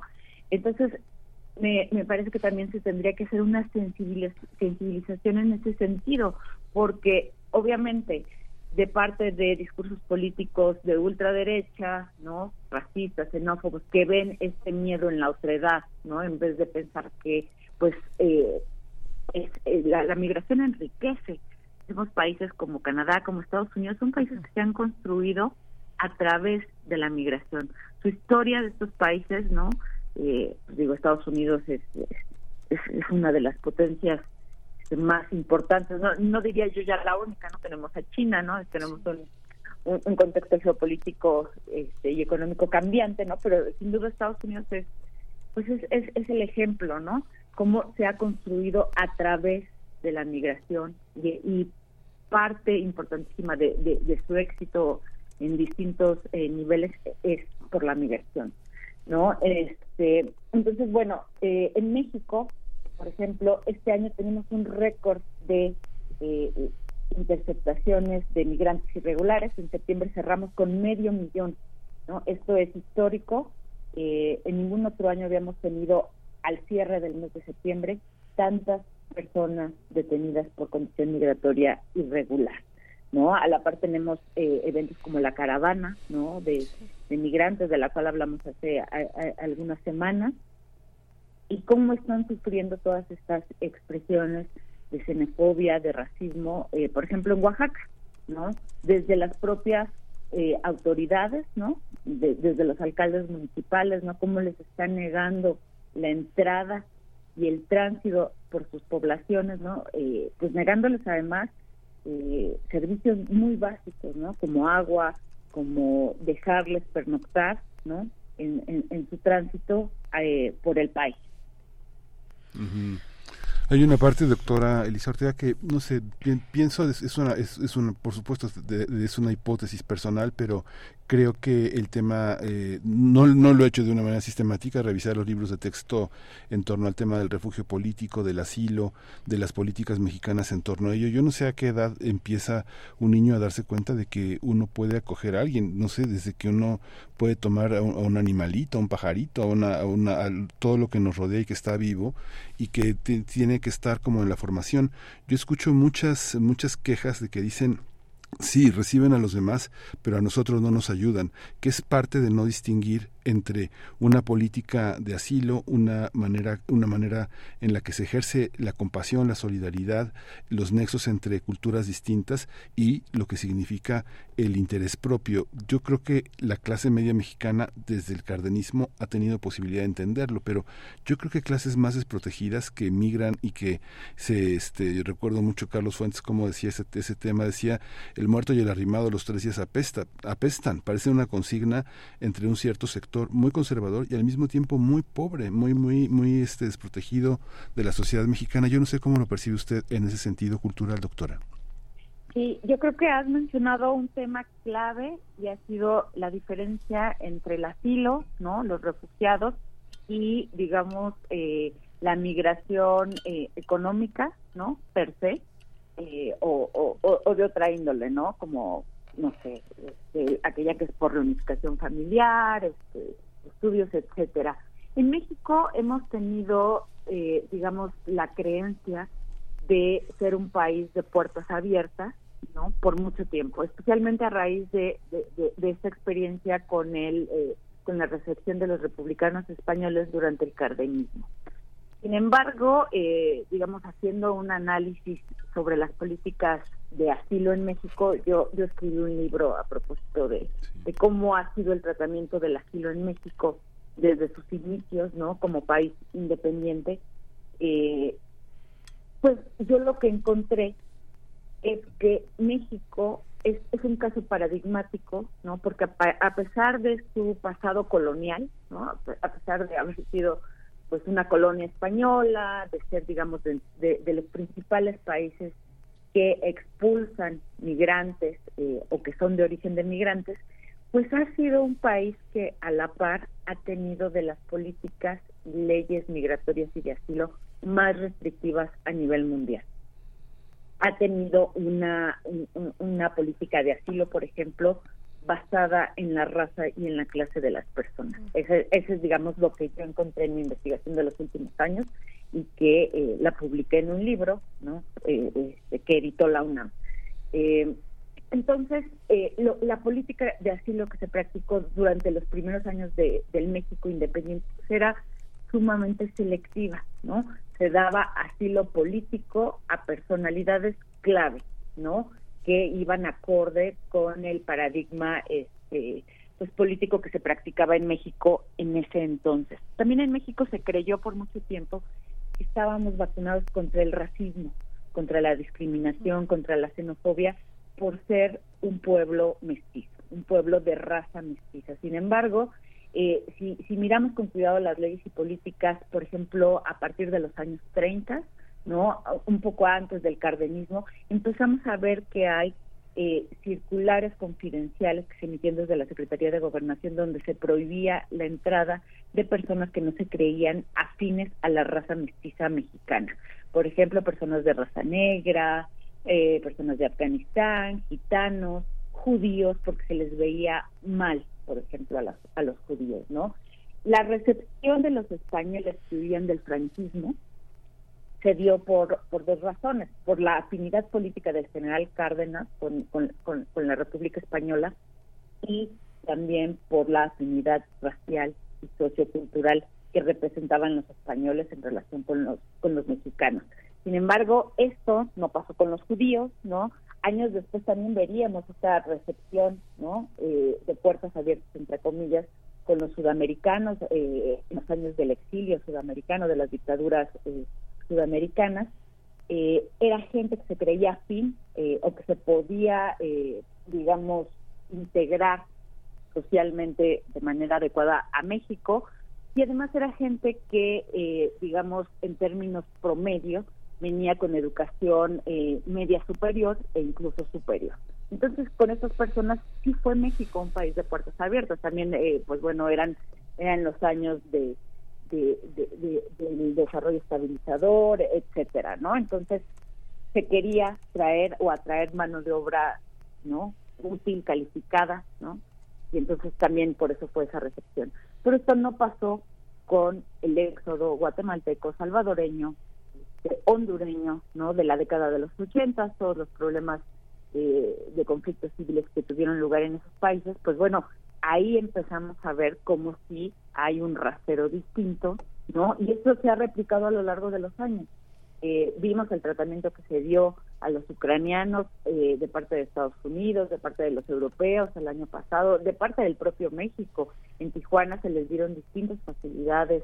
Se veía la inclusión de los niños y las niñas ucranianas a las escuelas en Tijuana como un plus porque sabían inglés, como un intercambio cultural, cuando niños haitianos, niños centroamericanos han tenido una inmensidad de problemas para acceder a la educación básica en este país mientras se regulariza su situación migratoria.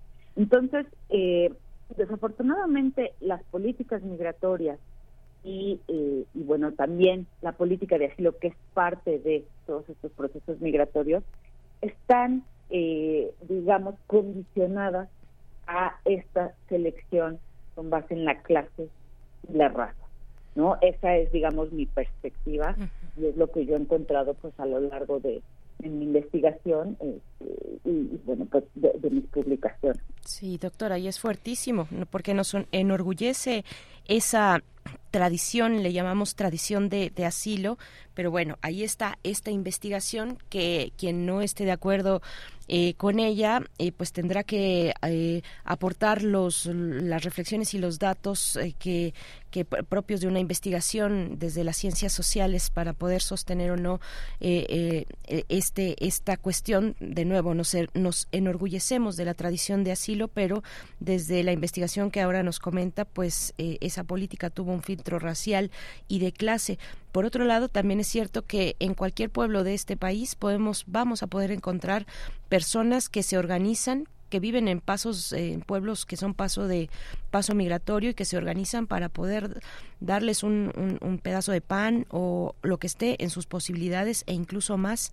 También esos esos ejemplos que, que a veces permanecen más a la sombra también es importante eh, poder, poder rescatarlos para decir, bueno, eh, sí podemos tener efectivamente una, una política, una, una, tradición de, de, asilo, de comprensión, de, de, acompañamiento. Doctora Elisa, muchas gracias. Y bueno, se nos quedan varios temas. Está, está la cuestión puntualmente de las personas haitianas en Ciudad de México, de la falta de, de, refugios, ¿no? Ciudad de México, que en su momento se ha presentado también como una ciudad santuario. Ojalá lo podamos retomar más adelante. Ahora se nos ha acabado el tiempo, pero como siempre le agradecemos, doctora Ortega. Con muchísimo gusto, eh, encantada de estar con ustedes y su auditorio. Muchísimas gracias, doctor. El libro al que se refiere la doctora es El asilo como derecho en disputa en México, la raza y la clase como dispositivo de exclusión. Forma parte del repositorio que está en el Instituto de Investigaciones Jurídicas. Pueden acceder a él. Eh, muchas gracias. Vamos a ir con música. Vamos a escuchar eh, en esta mañana de jazz Chet Baker con Solar.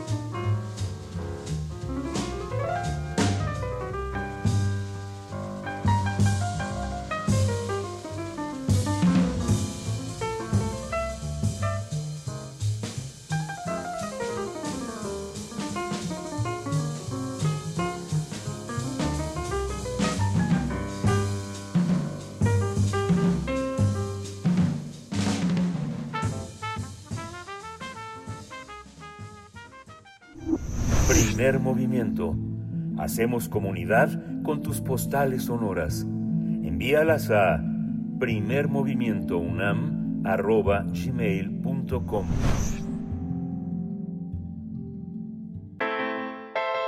Nota Internacional.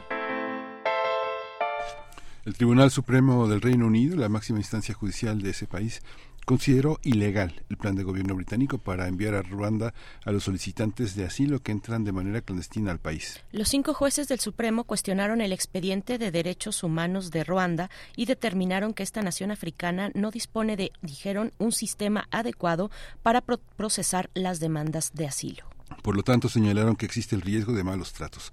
Además, el presidente del Supremo, Robert Reed, reiteró que existe el riesgo de que los demandantes de asilo puedan estar en peligro de ser deportados a sus países de origen de los que huyeron por la violencia. No obstante, el primer ministro británico Rishi Sunak anunció que impulsará una legislación de emergencia para que Ruanda sea reconocido por el Parlamento como un país seguro al que puedan enviar potenciales refugiados. El líder conservador reveló esta medida después de que el Tribunal Supremo británico declarara ilegal el plan gubernamental actual para transferir a los solicitantes de asilo a ese país. Pues tendremos un análisis sobre esta política de deportaciones del primer ministro británico y de la respuesta del Tribunal Supremo que señala como ilegal la misma respecto al destino de deportación. Este día nos acompaña la profesora Alma Rosa Amador Iglesias. Ella es licenciada en Relaciones Internacionales, maestra en Estudios Internacionales por la UNAM, es profesora del Centro de, de Relaciones Internacionales en la Facultad de Ciencias Políticas y Sociales también de nuestra Casa de Estudios y ahí mismo es responsable de edición de la revista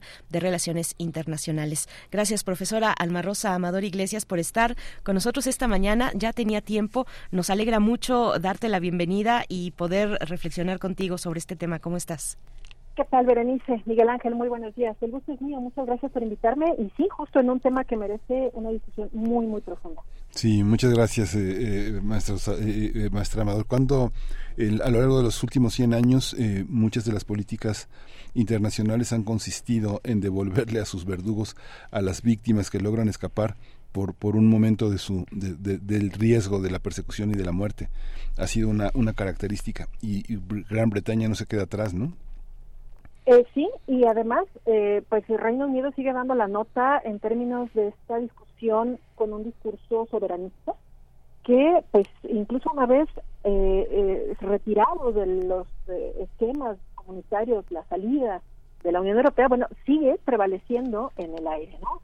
En 2016, este referéndum que se vuelca mayoritariamente en favor de la retirada del Reino Unido de la Unión Europea, pues argumentaba, entre otras muchas cosas, que eh, la Unión Europea le retiraba la opción soberanista ¿no? a, este Estado de poder decidir sobre sus fronteras, sobre los controles de migración y todo lo relacionado con el ingreso de personas extranjeras a su territorio. Y bueno, hemos eh, visto y hemos discutido en este espacio eh, de manera muy muy constante, ¿no? Que incluso después del Brexit Reino Unido sigue argumentando y eh, pues no se dan cada vez más sin razones para señalar que eh, pues vive en un esquema globalizado y que la Unión Europea era un mero pretexto para poder eh, tomar disposiciones mucho más duras en donde justamente esta reciente legislación rechazada por el Tribunal Supremo del Reino Unido pues es una prueba máxima de este asunto en donde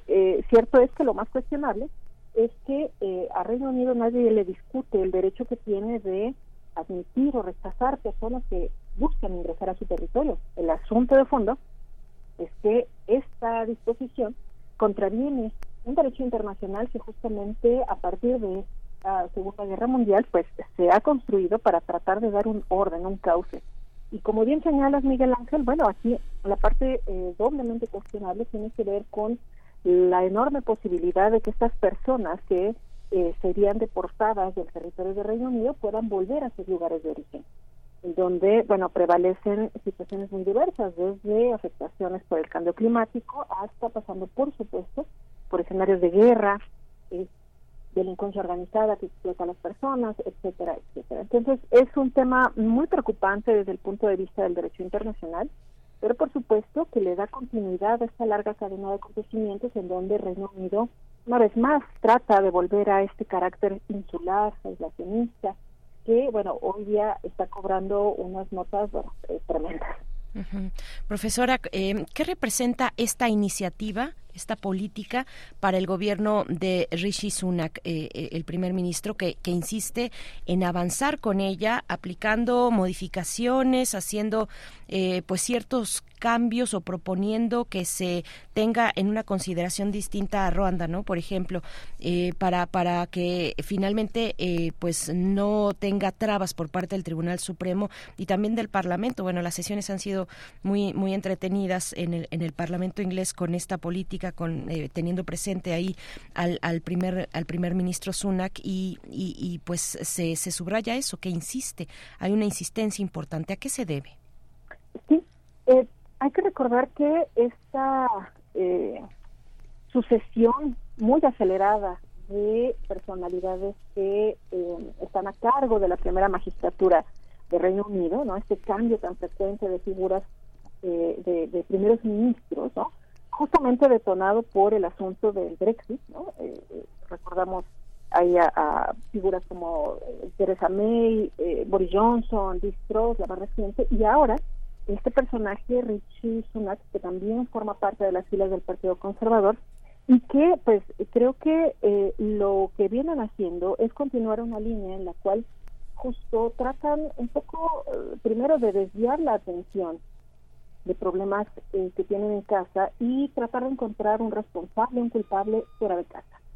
Cuando, bueno, en realidad lo que estamos viendo es que estos fenómenos que ya he mencionado, ¿no? guerras, desplazamientos, eh, por eh, búsqueda de una vida mejor, afectaciones del medio ambiente, pues cierto es que convierten, consolidan a Europa como un espacio en donde las personas buscan encontrar una posibilidad primero de sobrevivencia y después de una vida mejor.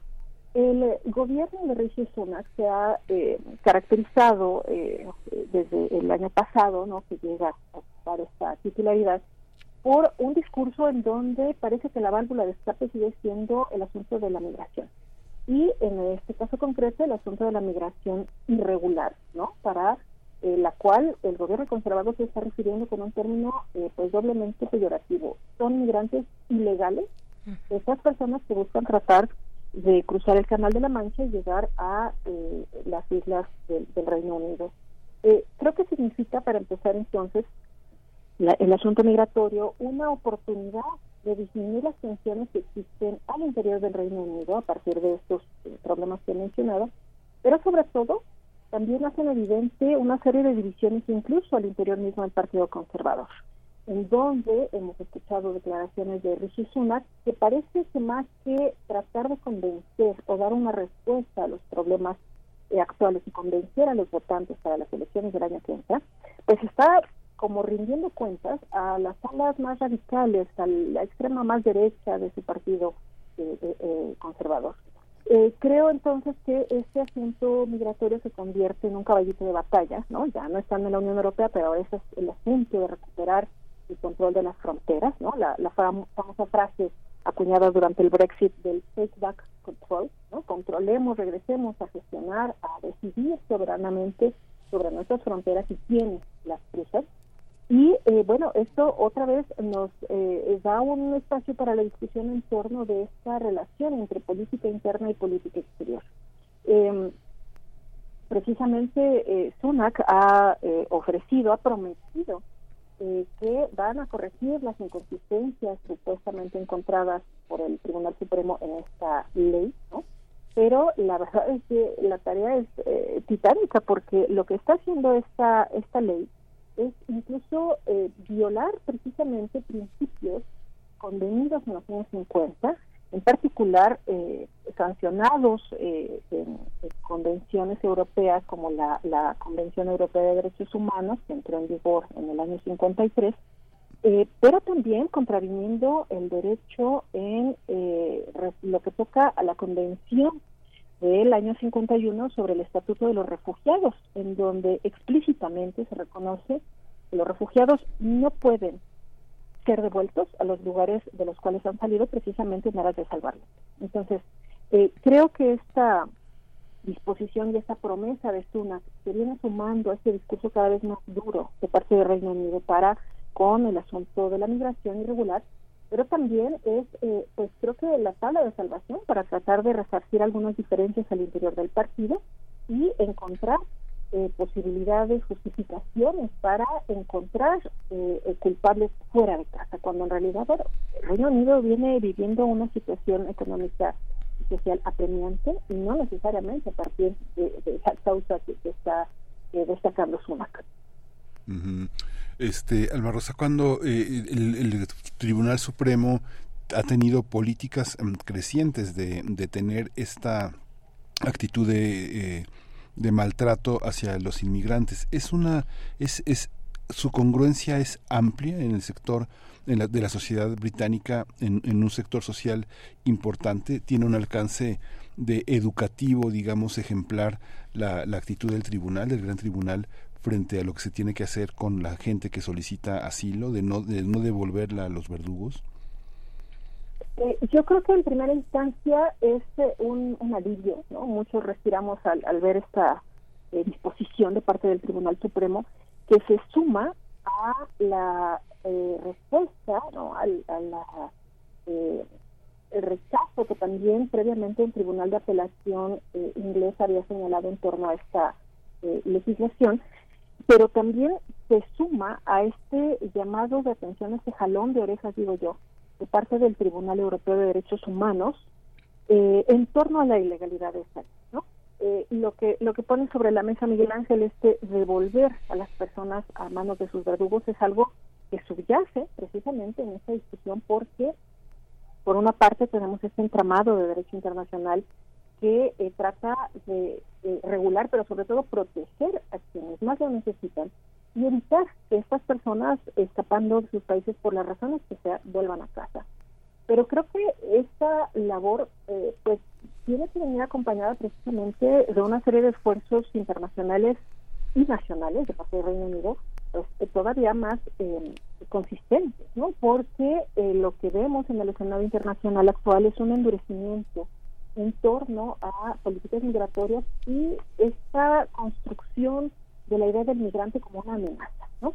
Creo ahí que eh, la tarea de, educación, de ver más allá de la estrechez mental de culpar a alguien que viene de fuera de los problemas, todos los problemas que vive una sociedad, en este caso la, del Reino Unido, eh, tiene que ser superado, ¿no?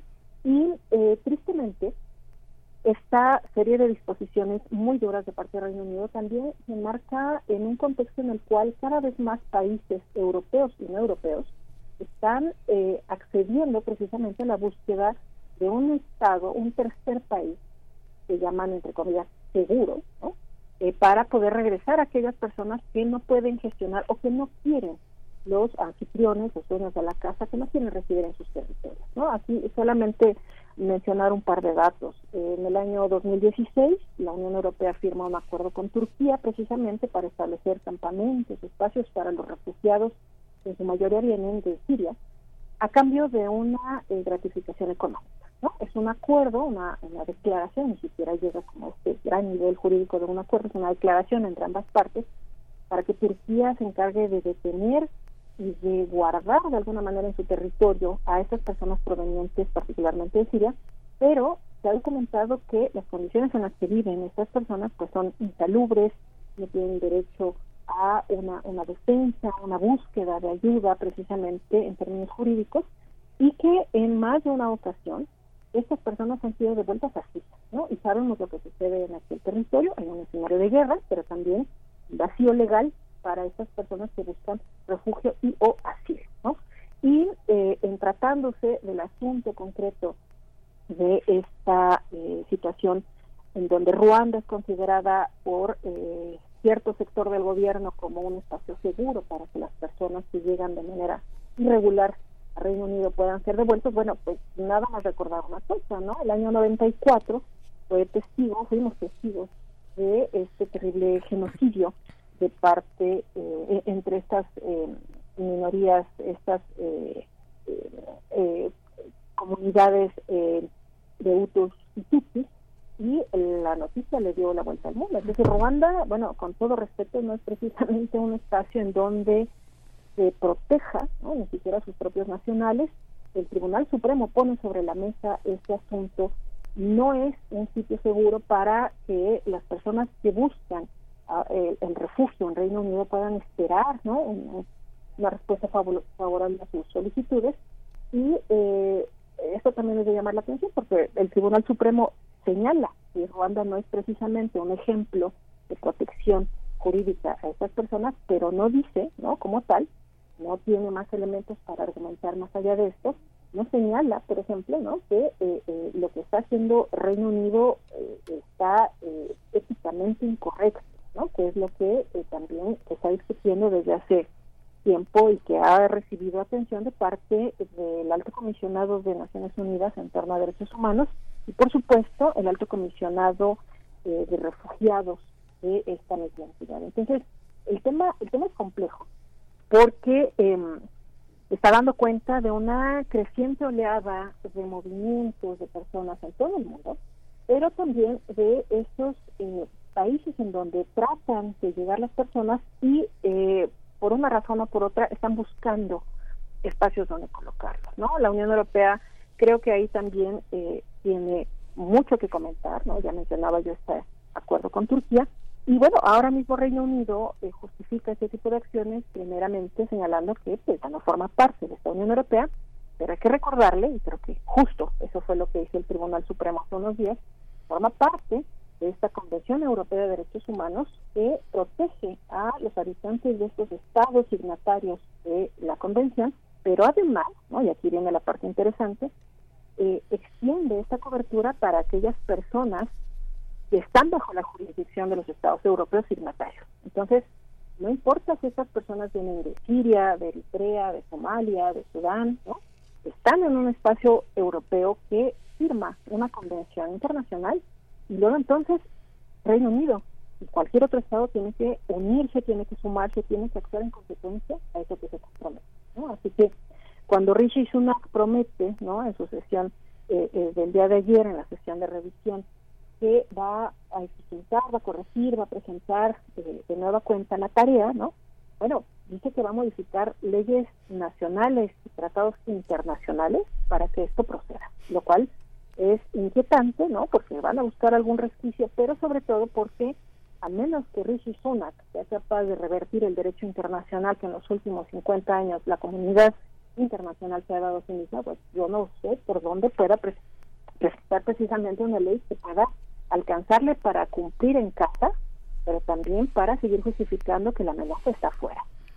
Profesora, pues sí, eh, cuando se ha visto que un país se vuelva seguro por decreto, como intenta el, el, el, primer ministro Rishi Sunak. Nos quedan dos minutos, profesora, para, para me gustaría que, que, nos comentaras qué pasa a nivel social, en la calle, en las escuelas, en los trabajos. Eh, Londres, por supuesto, es una ciudad diversa, con una composición cultural amplia y diversa, muy rica, pero ¿qué pasa en el conjunto de la sociedad inglesa cuando hay que eh, tener eh, pues esta convivencia con personas migrantes de cualquier lugar del mundo?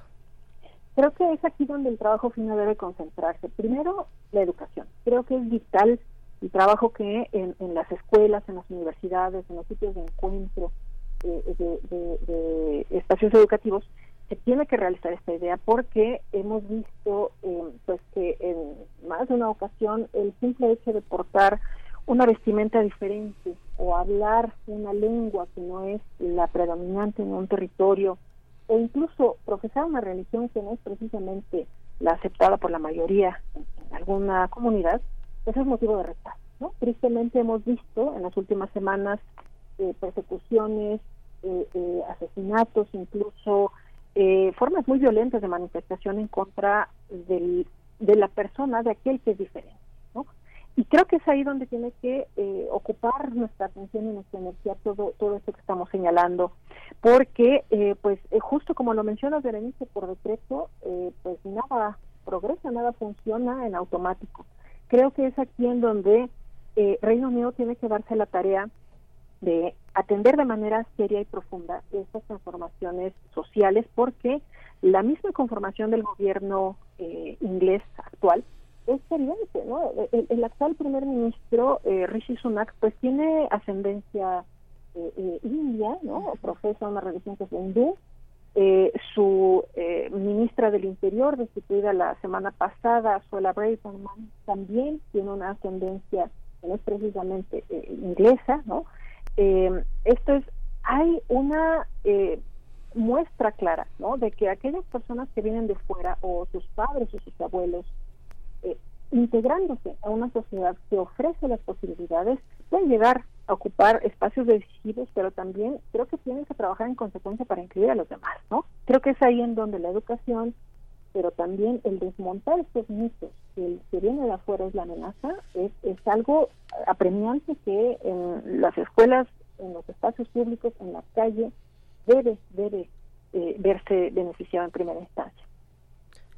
Pues muchísimas gracias, Alma Rosa Amador Iglesias, licenciada en Relaciones Internacionales, maestra en Estudios Internacionales por la UNAM, profesora en el Centro de Relaciones Internacionales de la Facultad de Ciencias Políticas y Sociales de la UNAM, amiga de este espacio, colaboradora muy habitual. No nos habíamos escuchado, pero muchas gracias, Alma Rosa, siempre por estar con esta gran disposición. Muchas gracias, Miguel Ángel. Es un gusto para mí siempre conversar con ustedes. Les agradezco el espacio y la oportunidad. Al contrario, gracias. Hasta pronto, profesora Alma Rosa Amador Iglesias profesora de la Facultad de Ciencias Políticas y Sociales en el Centro de Relaciones Internacionales. Nosotros les compartimos rápidamente a las personas ganadoras de las cortesías de esta mañana, pasando a temas distintos para ir eh, preparando el fin de semana en el Teatro Bar El Vicio, las cortesías para el show de Virulo, cápsulas y comerciales, eh, para la función del sábado 25 de noviembre, 19.30 horas. Se van para mm, Marco Fernández, eh, José Eduardo Landeros, Martelena Valencia.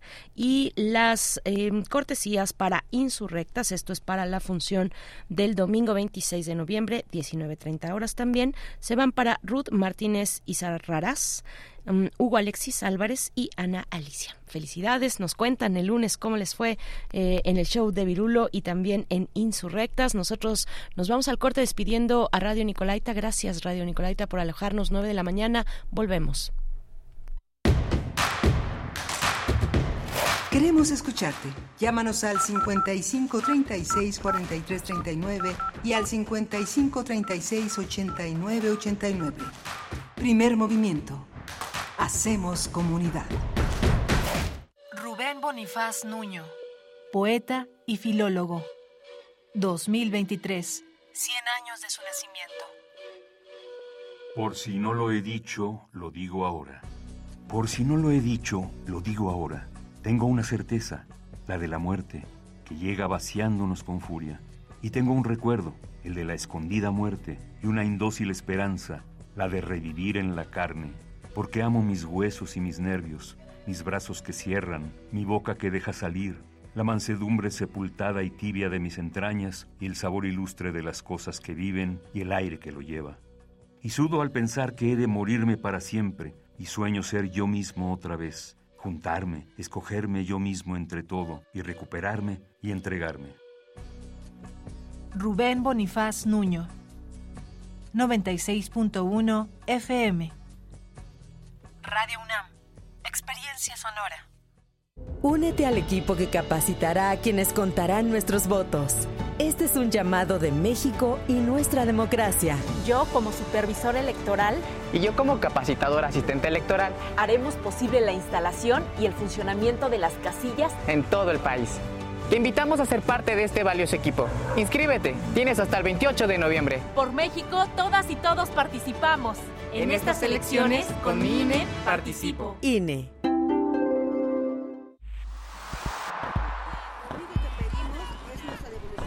Un mundo raro.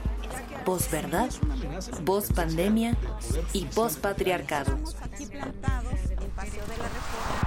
Una producción de Radio UNAM y la Unidad de Investigaciones Periodísticas de Cultura UNAM. Lunes, 12 del día. 96.1 FM. Experiencia sonora. Únete al equipo que capacitará a quienes contarán nuestros votos. Este es un llamado de México y nuestra democracia. Yo, como supervisor electoral, y yo, como capacitador asistente electoral, haremos posible la instalación y el funcionamiento de las casillas en todo el país. Te invitamos a ser parte de este valioso equipo. Inscríbete. Tienes hasta el 28 de noviembre. Por México, todas y todos participamos. En, estas elecciones, con mi INE, participo. INE. Con los votos de los diputados federales y senadores del Partido Verde, se logró la mayoría para aprobar la reforma constitucional que garantiza que los programas sociales del presidente López Obrador sean un derecho permanente. Y año tras año, los diputados del Verde votan para otorgar recursos suficientes para la pensión universal de adultos mayores, el apoyo económico del programa Jóvenes Construyendo el Futuro, las becas bienestar para todas las familias con hijos en educación básica y la beca universal para estudiantes de preparatoria. La 4T también es verde. Partido Verde. ¿Por qué escuchar a la sección de violines? ¿Por qué atender a los alientos de metal? ¿Por qué escuchar una orquesta? Porque hace bien. Orquesta Filarmónica de la UNAM, desde la sala Nezahualcóyotl del Centro Cultural Universitario. Todos los domingos a las 12 horas por el 96.1 de FM. La dosis recomendada para mejorar el alma. Radio UNAM, experiencia sonora. Habla Claudia Sheinbaum. México está renaciendo, con prosperidad compartida, con inversión para el bienestar, donde la seguridad se procura con justicia. No queremos reconciliarnos con la corrupción y los privilegios. Regresar al pasado no es opción. La grandeza de México está en nuestro pueblo, cultura e historia. Estoy orgullosa de ser parte de la transformación, orgullosa de ser mexicana. Sigamos construyendo el mejor México posible. Claudia Sheinbaum, presidenta, precandidata única de Morena. Mensaje a militantes y Consejo Nacional de Morena. Ahí viene la cuarta transformación, con este ritmo que está sabrosón, unidos en una revolución que mi México lindo merece hoy. Ay, a la izquierda como el corazón. Vete, vete, es la cuarta T. Vete, vete, es la cuarta T. Vete, es la cuarta transformación, porque México merece más. Ay, vete. PT es la 4T. Habla Alejandro Moreno, presidente nacional del PRI. Cuando en los gobiernos priistas impulsamos el turismo, no pensamos en el partido, pensamos en México.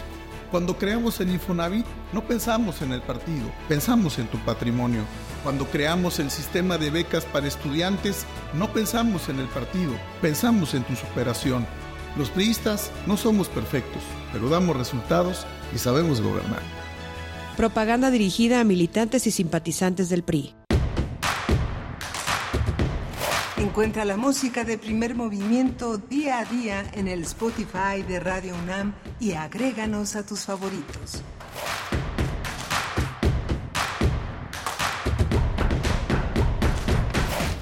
Estamos de vuelta, son las nueve con cinco minutos de la mañana en este jueves Jueves 23 de noviembre del 2023, 9 con 6, con, con 6 minutos ya, 9 con 6 minutos en esta Ciudad de México que permanece fría. Ayer las lluvias también en buena parte de la capital del país y el frío que se extiende en varios estados de la República, particularmente el norte del país. Así es que les enviamos hasta allá un abrazo caluroso, radiofónico, desde este espacio que eh, queremos sea uno, uno para hacer comunidad. Eh, bienvenidos, bienvenidas a las personas que se van sumando, que están también atentas en redes sociales, eh, en los comentarios. Muchas gracias. Ya, ya compartimos con, con ustedes a quiénes son las personas ganadoras que se van al Teatro Vicio este fin de semana. Pues muchas gracias. Gracias por participar. Eh, se encuentra Rodrigo Aguilar en la producción ejecutiva. Está eh, Antonio Beltrán en la operación técnica de la consola y Miguel, Miguel Ángel Quemain en la conducción y próximamente en la poesía necesaria. Miguel Ángel, buen día. Buen día, Berenice, buen día, buen día a todos nuestros radioescuchas. Pues sí, hemos tenido una un, seguimiento muy importante sobre la sobre la migración, la ración, la, la, este, la, la, exclusión, el racismo. Ha sido eh, un un programa eh, un programa interesante con verdaderos especialistas.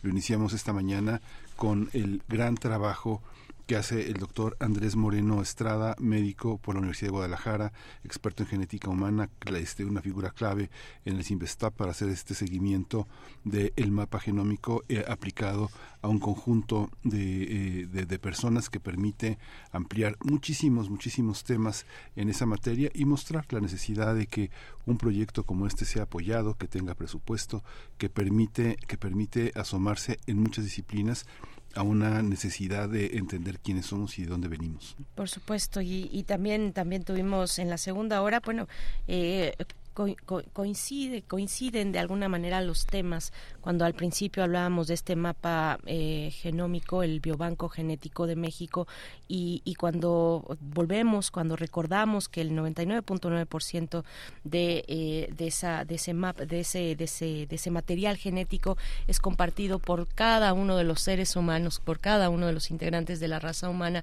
y que menos del 1% menos, el 0.1% es ahí donde radican diferencias, diferencias que nos hacen diversos y que enriquecen a la, a, la especie humana, pero de ese, de ese mínimo, de ese mínimo eh, eh, aspecto que es igualmente importante, también se pueden desprender prácticas, prácticas o creencias, prejuicios y prácticas eh, discriminatorias sobre personas que queremos, queremos entender como diferentes, pero que en realidad, bueno, pues compartimos el 99.9% de nuestro material, de nuestro material genético bueno, pues es interesante ver esos datos de la ciencia. Decía el doctor Andrés Moreno, no existe algo tal como las razas existe el racismo, pero no las razas, no no las razas y lo dice pues uno de los grandes expertos en nuestro país en cuestiones genéticas. Y pensar en ese marco de cosas, en ese marco de reflexiones,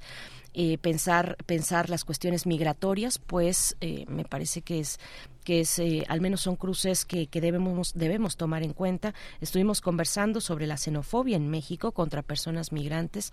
Estuvimos eh, con la doctora Elisa Ortega del Instituto de Investigaciones Jurídicas de la UNAM y también sobre lo que ocurre en Reino Unido con esta insistencia del primer ministro Rishi Sunak de aplicar una política de deportaciones de migrantes, dice él, migrantes ilegales hacia Ruanda, cuando Ruanda no es un país que hasta el momento eh, se caracterice por eh, tener un sol, una, al menos una sólida estructura para poder recibir de manera óptima y adecuada a las personas migrantes que, que fuesen deportadas desde el Reino Unido. Bueno, pues el, el ministro, el primer ministro eh, británico, Rishi Sunak, quiere que quiere hacer modificaciones, una serie de modificaciones, entre ellas que se em, que se entienda, que se reconsidere a Ruanda como país seguro de nuevo, eso no se logra por decreto y bueno, pues ahí está lo que está, lo que, lo que ocurre en, en, en Reino Unido con cuestiones migratorias. Podríamos asomarnos a Alemania también, que tiene un debate importante igualmente y Francia no se diga eh, digamos pensando en estas grandes em, em, en estas grandes democracias occidentales europeas pues ahí está el tema migratorio cruzando las agendas de una manera muy muy profunda no Sí, muy, muy, muy importante, pensando en lo que nos decía el doctor eh, este Andrés Moreno estaba en la mañana, que en la Ciudad de México se habían logrado hacer una, una recolección de, 16 de 150 mil registros, pero imagínense, en Gran Bretaña cerca de 450 mil registros. Es un país que tiene que, que, tendría que tener esa certeza de eh, tener una actitud distinta frente a la migración y, que, y que, bueno, desde el punto de vista científico tiene la posibilidad de pensarse a sí mismo como un, un gran benefactor de esta migración que le reclama su colonialismo, su imperialismo durante muchos siglos y que ahora en el siglo XXI tiene la oportunidad de eh, reconsiderar ese rumbo. ¿no? Así es, así es. Bueno, pues estos son los temas que hasta el momento hemos compartido con ustedes, 9 con 11 minutos. Viene la poesía necesaria y también en la mesa del día, hoy jueves, es de Mundos Posibles con el doctor Alberto Betancourt, que ya se asomó por aquí a la cabina de FM en Radio UNAM y que eh, pues estará en unos momentos después de la poesía con nosotros o libro Das Arbores, el libro de los árboles, los ticuna, co-creadores y custodios de la selva amazónica, es el tema que nos propone el doctor Betancourt, profesor de la Facultad de Filosofía y Letras de la UNAM para, esta, para estos mundos posibles, Miguel Ángel. Y vamos a cerrar con la, la presencia de Laura Alvarado, consultora experta en participación y empoderamiento infantil y adolescente, consejera de CIPINA, es sobre el efecto del cambio climático en las infancias. Pues bueno, ahí lo que resta de esta emisión, quédense con nosotros, vamos con la poesía necesaria, 9 con 12 minutos. Es hora de poesía necesaria.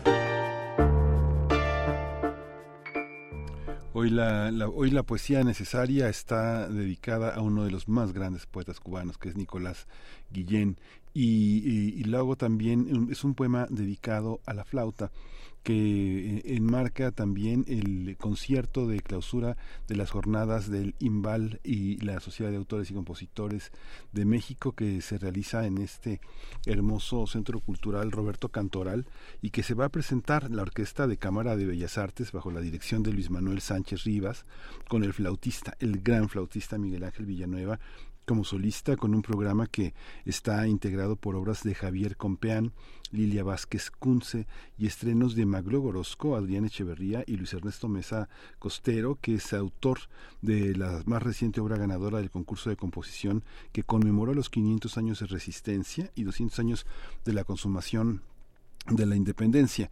Vamos a, escuchar una de las piezas que se van a tocar el próximo domingo a mediodía este domingo 26 a las 12 horas en el Centro Cultural Roberto Cantoral, que es una obra muy, muy, muy hermosa. Vamos a, escuchar solo un fragmento.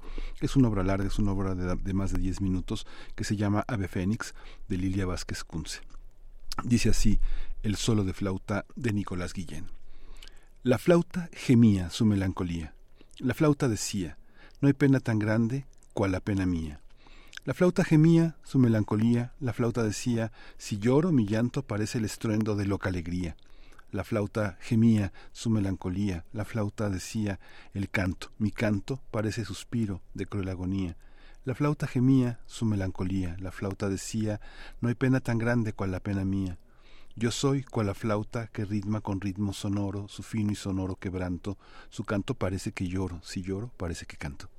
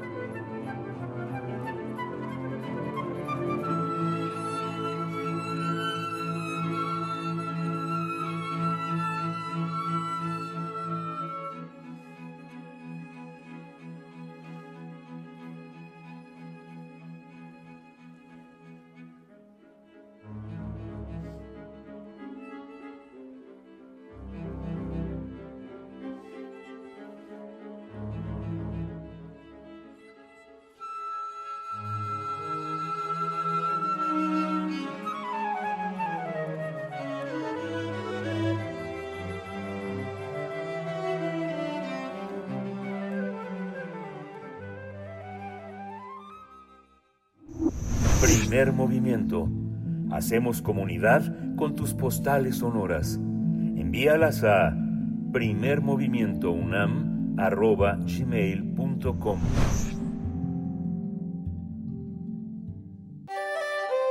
Mundos posibles. Está con nosotros ya esta mañana en Los Mundos Posibles el doctor Alberto Betancourt, profesor de la Facultad de Filosofía y Letras de la UNAM, o libro Das Arbores, los Ticuna, co-creadores y custodios de la selva amazónica, con un material, un material escrito y también que incluye imágenes muy bellas eh, que nos ha compartido el profesor Alberto Betancourt, que ojalá podamos tener también oportunidad de compartirlo en redes sociales eh, para que ustedes sigan esta, estas reflexiones que, que hoy nos traes, Alberto Betancourt. ¿Cómo estás? Berenice, Miguel Ángel, amigos que hacen comunidad con nosotros. Muy buenos días, qué gusto estar aquí en cabina, un día frío. Eso pues eh, crea todavía una atmósfera más propicia para esta que yo considero siempre como una especie de fogata en la que nos reunimos a platicar y vamos a hablar el día de hoy de, de la selva amazónica y particularmente de una región de la selva amazónica, el estado de Amazonas, en Brasil, del que da cuenta este libro, Berenice, que acabas de mencionar, eh, o libro de los árboles, el libro de los árboles, que está cumpliendo 25 años, fue publicado en 1998, formó parte del proyecto La Naturaleza según los Ticuna, fue impulsado por los maestros de ese pueblo originario del estado de Amazonas de Brasil. Debo decir que los Ticuna viven a lo largo de mil kilómetros de la ribera de, del laberinto de ríos que se forma en el Amazonas y que pues se encuentra anudado, digamos, hecho ovillo entre las fronteras de Brasil y Colombia. El pueblo ticuna, hay que decirlo, desborda las fronteras brasileñas y se encuentra también en Colombia.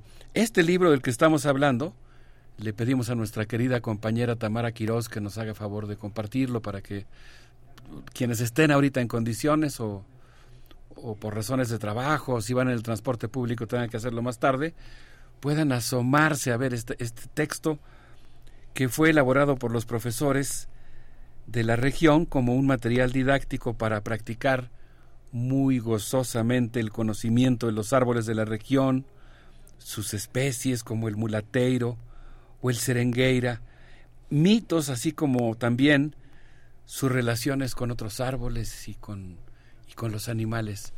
Los ticuna, quizá como muchas otras culturas del mundo, conciben a los árboles como el asiento de una comunidad que alberga insectos, pájaros, mamíferos, otras especies vegetales y que tiene relación con otros árboles. Conforme el libro se fue perfeccionando, se convirtió en un material usado por 210 maestros de 90 escuelas, donde estudian 7.000 alumnos de diversos municipios del estado de Amazonas, cuya capital, legendaria, vigorosa, Manaos, es, por cierto, un bastión de votos para Lula, eh, pues eh, ahí, ahí se utilizó este texto, este material didáctico. Es en cierto sentido un libro de botánica, pero es mucho más que eso porque es la memoria de la importancia que tienen los árboles en la vida de los ticuna y es un listado también de los motivos para defender la floresta. Lo, están viendo ahorita, creo, no sé si Miguel Ángel también, Berenice. Eh, ustedes verán, son dibujos hechos por los, por los niños. Son preciosos desde el punto de vista plástico. Y pues bueno, este texto es resultado de su instigadora, la investigadora Húsara Gómez Gruber, quien yo diría que hizo un acto de magia y capturó en hojas de papel el gusto ticuna por la selva. Yo después de que veo eso me quedo pensando en el título muy afortunado del libro de Descola, La selva es cultura, y me imagino como en torno a cada uno de estos árboles los ticunas son capaces de distinguir una gran variedad de árboles. Y yo me imagino, y cada uno de ellos pues tiene sus hojas, sus leyendas, sus animales. Y, yo pues no tengo otra que decir que claro, la selva es cultura, ¿no? Como bien decía de Escola. Sí, claro, uno, uno, bueno, acá en el, en el panorama eh, tan restringido con, con aspectos naturales en una ciudad como esta, también podemos, podemos de pronto eh, detenernos, observar eh, el tipo de de, de, de, flora que hay en una, en una ciudad como la nuestra, como la capital del país, e ir descubriendo cuáles son esos, esos árboles que, que, que entender de, de los árboles, digamos, de la flora local, de los beneficios de la flora local para atraer, por ejemplo, polinizadores locales a diferencia de especies eh, eh, eh, extranjeras. En fin creo que creo que entre la audiencia puede haber esa curiosidad de, ir observando la, flora de nuestros lugares de los lugares que caminamos. Pero bueno esto es una verdadera joya y, y es estamos estamos ah, en, en, este momento precisamente intentando subir este material para que todos ustedes lo puedan de hecho ya está ya ya ya está arriba está en nuestra cuenta en X. Ahí van a poder ya encontrar la liga para que puedan seguir con nosotros también de esa manera esta, esta charla. Sí, Berenice, qué, qué maravilla. Fíjate que yo creo que no estaría mal si nuestros amigos del auditorio el día de hoy hacemos un poco más dialogada esta intervención y nos hicieran el, nos dieran el gusto de compartirnos algunas de sus experiencias con los árboles, con los árboles de la ciudad, con los árboles gigantes, con los árboles viejos, los que están llenos de pájaros, los que cargan una historia, los que forman parte simbólica del territorio urbano.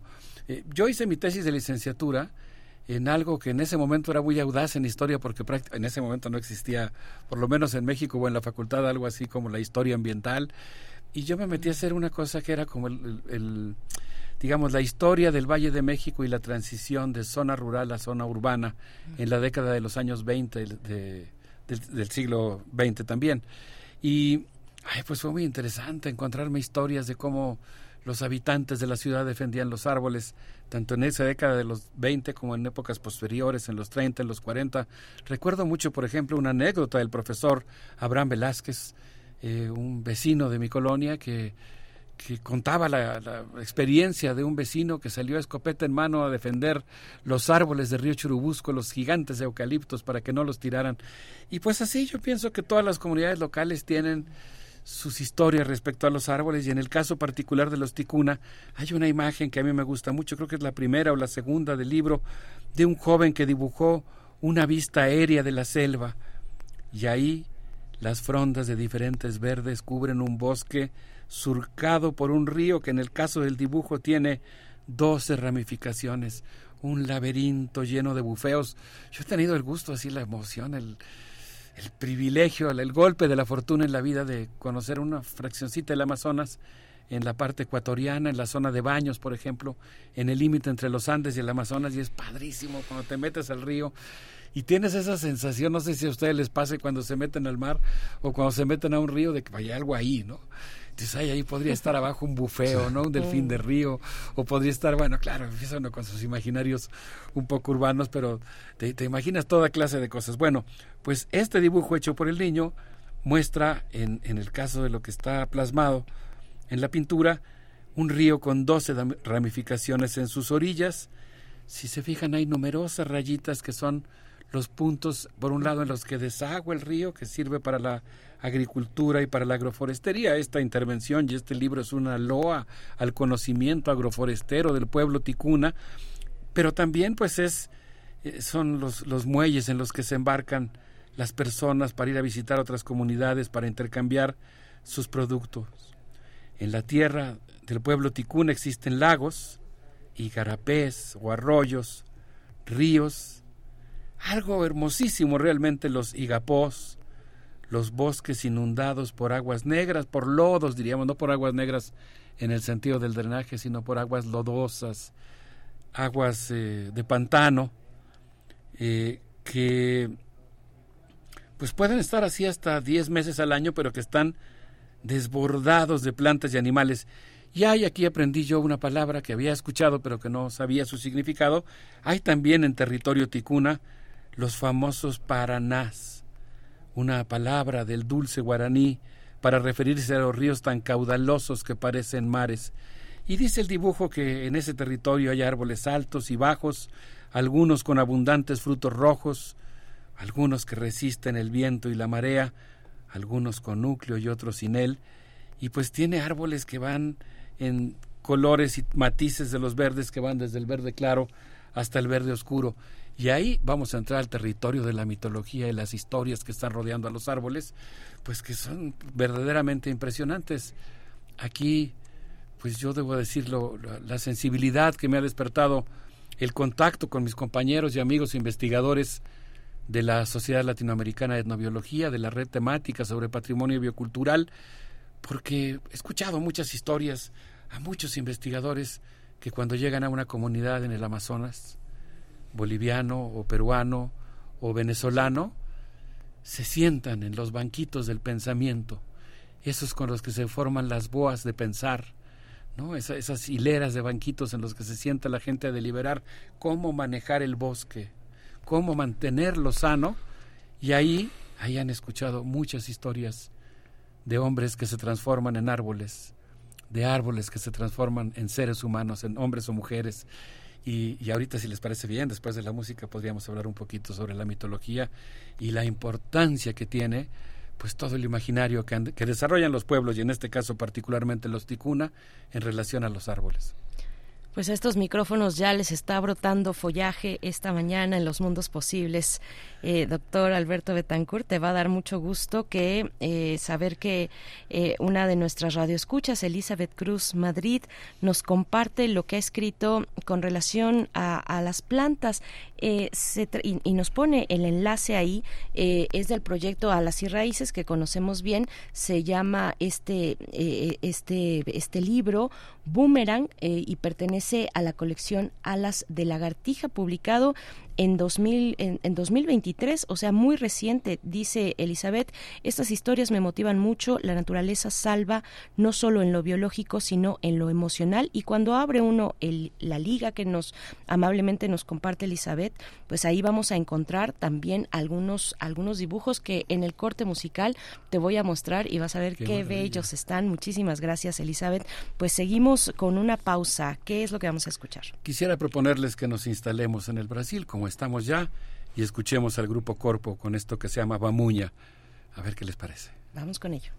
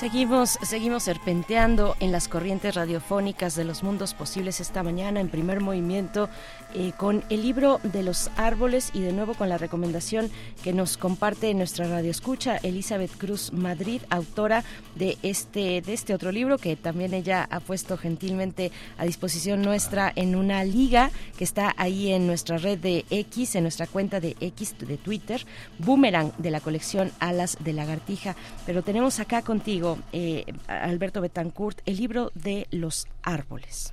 Sí, yo quisiera mandar un saludo a mi amiga Erandi, que está ahora en este momento escuchándonos en Morelia, Michoacán. Con ella, por cierto, geamos en alguna ocasión este libro. Y seguramente nos va a poder compartir algo. Ella es defensora del territorio, defensora del patrimonio biocultural de nuestro país y particularmente hace, hace un momento que lo mencionabas, de los polinizadores.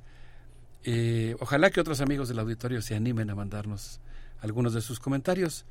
Quisiera yo ahora hablar de, un aspecto que toca este libro que a mí me parece verdaderamente fascinante y que tiene que ver con el árbol como árbol genealógico. Nosotros los ticuna, dice el libro, pertenecemos a distintas naciones o clanes. Los árboles y los animales determinan esa nación.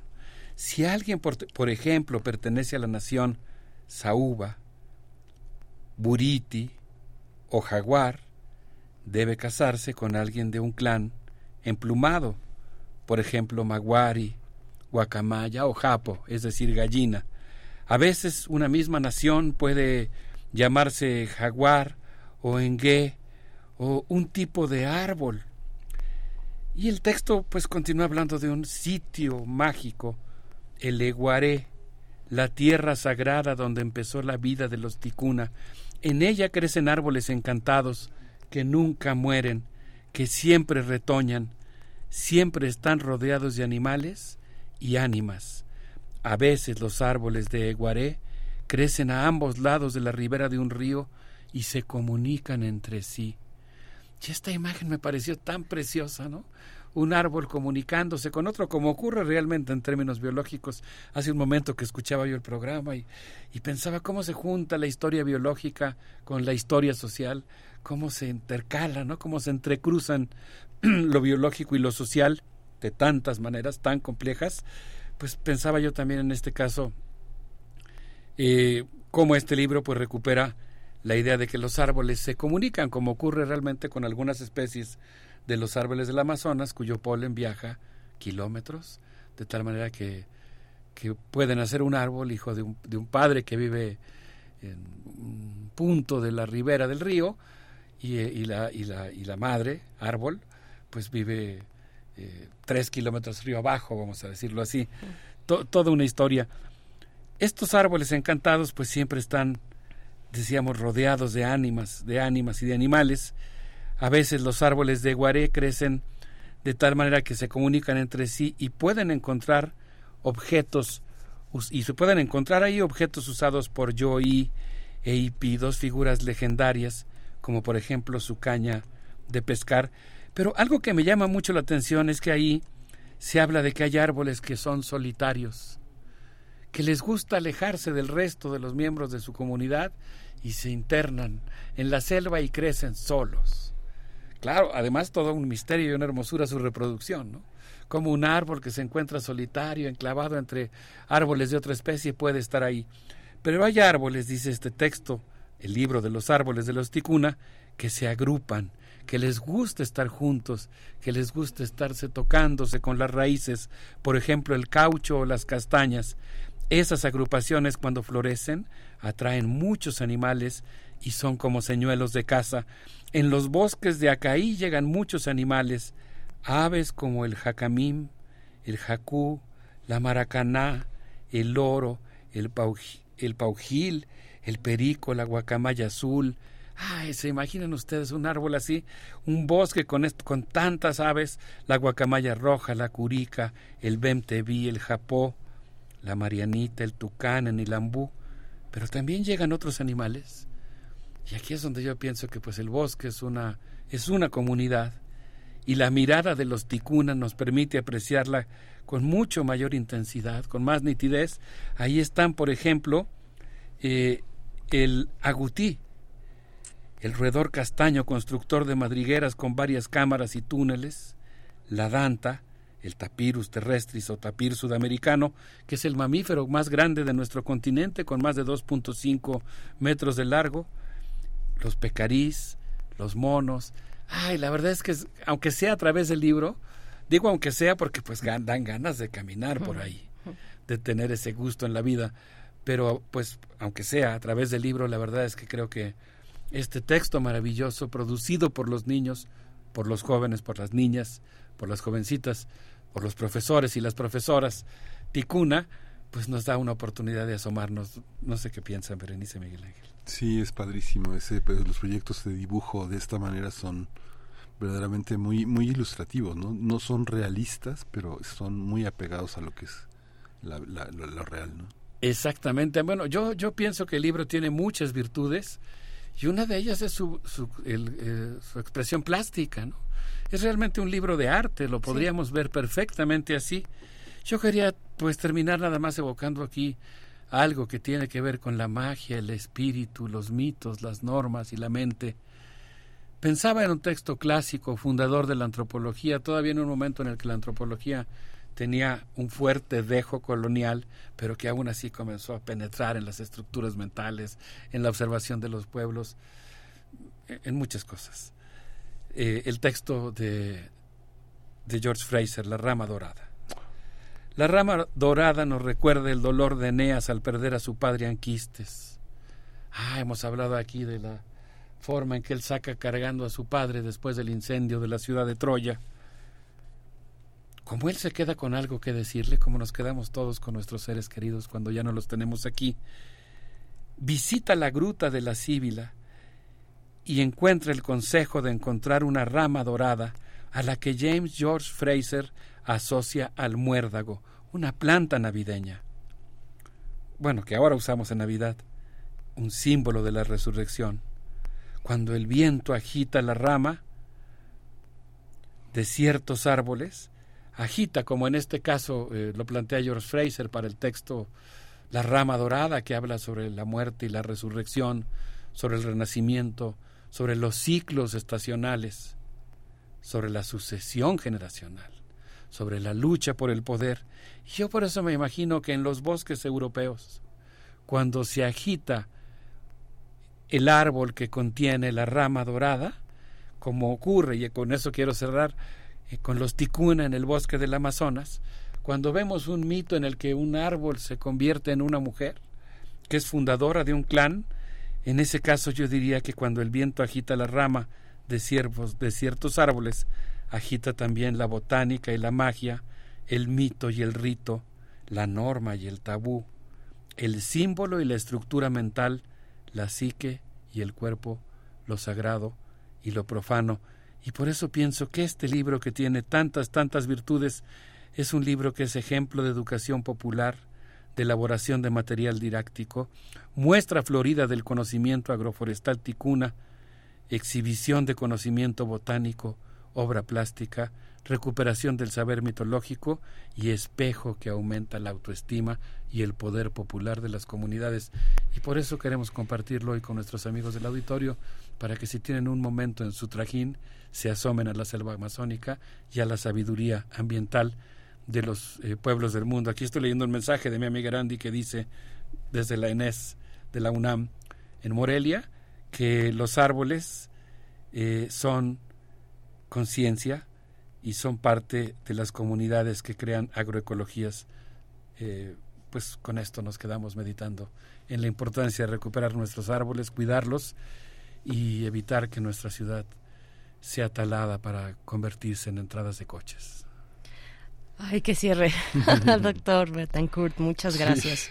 Muchas gracias, como siempre. Bueno, pues ese, ese, ese último comentario, pues, pues eh, nos coloca donde, donde, donde queremos, donde querías, y te agradecemos por ello, eh, que nos dejes este material, esta, esta guía también que puede ser espiritual y puede también ser un deleite, un deleite visual, observar eh, la imaginación de estos pequeños, estas pequeñas que viven en esta parte de la Amazonía, el pueblo ticuna, con esta imaginación y esta capacidad representativa en, en los dibujos que hacen. Vale mucho la pena, no pierdan la oportunidad. Si al primer clic en el enlace que ya les hemos compartido en redes sociales no abre directamente el, libro en PDF, den un segundo clic en el mismo enlace y en, la segunda oportunidad ya podrán eh, disfrutar de este El libro de los árboles. Gracias, Alberto Betancourt. ¿Con qué nos despedimos?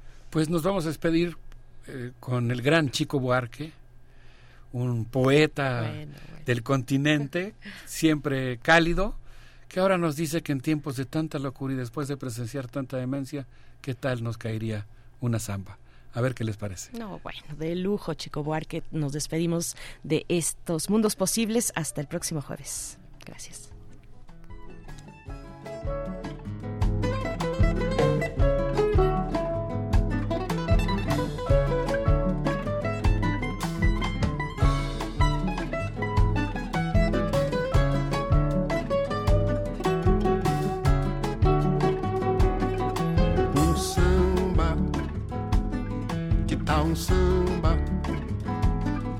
Puxar um samba, que tal?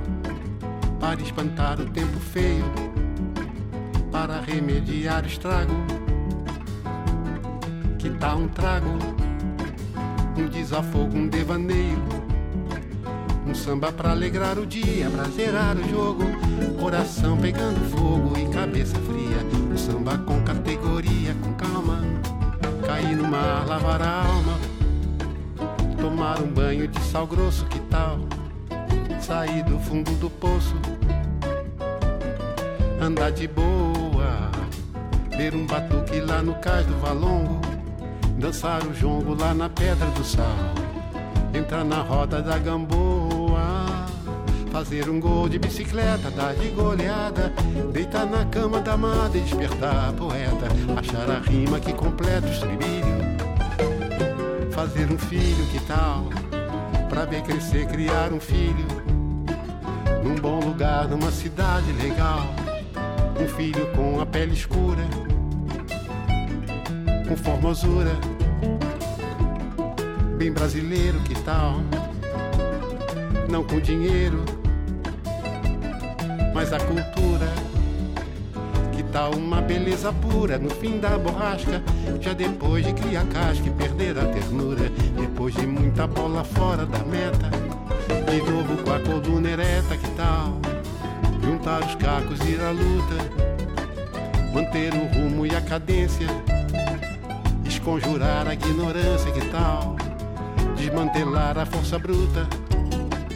Então que tal puxar um samba? puxar um samba legal, puxar um samba porreta.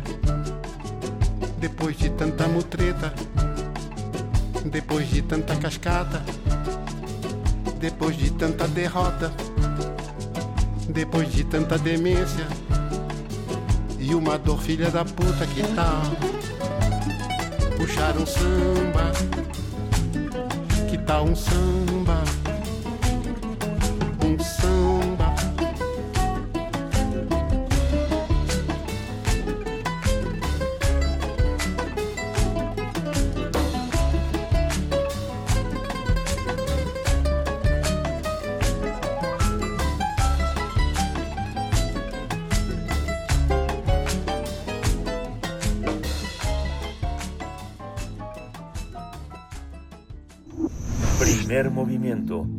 Hacemos comunidad con tus postales sonoras. Envíalas a primermovimientounam.gmail.com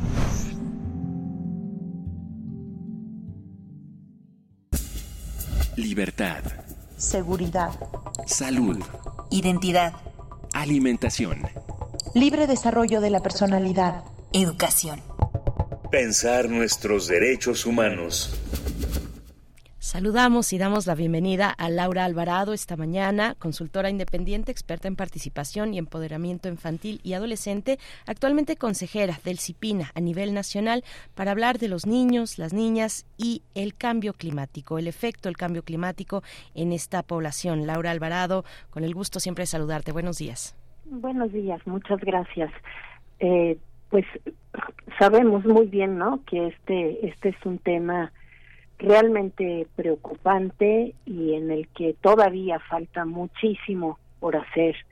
Eh, vemos que el planeta sigue experimentando dramáticos cambios que podemos percibir en nuestras vidas cotidianas, las altas temperaturas durante largas, largas temporadas ahora, eh, y que, bueno, también después vienen seguidas por frío, lluvias inusuales como las que hemos estado teniendo en estos dos últimos días en la Ciudad de México, sin ir más lejos. Estos eh, cambios, por supuesto, implican eh, muchos, muchas situaciones en las que se ven eh, afectadas las niñas, los niños, los adolescentes y sus familias y que tenemos que pues poner mucha atención, ¿no? Porque tiene tiene efectos muy graves en la vida de ellos y ellas.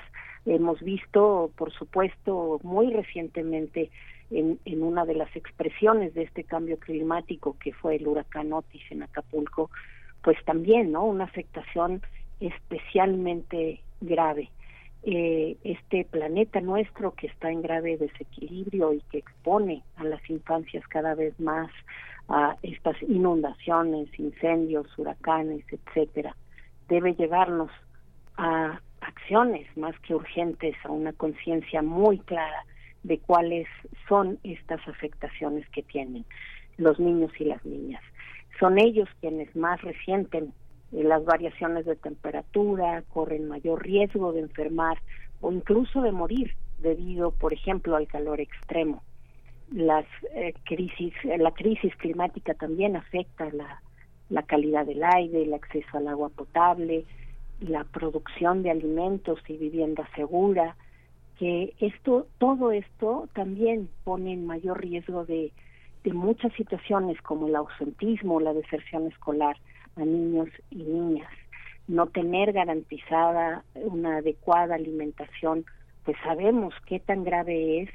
Las amenazas también y la falta de seguridad tiene repercusiones pues no solamente físicas, sino también en el ánimo y en el bienestar emocional, con un costo muy alto en la vida presente y futura de las infancias. Em, de este modo, con todo este panorama, no es exagerado eh, establecer, eh, citando a UNICEF, ¿no? que la crisis climática es una crisis de los derechos de la infancia. Amenaza directamente la capacidad de los niños y las niñas para sobrevivir, para crecer y prosperar.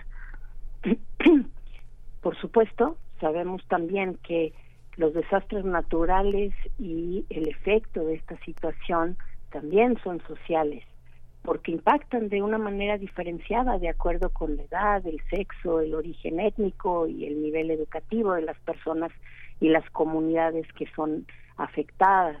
Sabemos que estas situaciones también van a exacerbando las desigualdades que ya están presentes en nuestras sociedades. Eh, en este momento que tenemos que reflexionar sobre los efectos de, un fenómeno como fue Otis en Acapulco, pues tenemos que tener mucho cuidado en, mirar justamente cómo estas, este, estos efectos desiguales eh, van, van teniendo un, impacto mayor en ciertas personas y sobre todo en las niñas que pues sabemos, ¿no? Sabemos muy bien que nuestra sociedad que tiene estos mandatos de género que asignan al sexo femenino tareas como cuidado de otras personas, pues les pone frente a una situación en que a pesar del miedo, de la incertidumbre, de la tristeza que están viviendo, pues tienen tienen muchas veces estas tareas asignadas de cuidar a otros Sabemos que en este momento, pues 300 mil niños y niñas fueron afectados por el huracán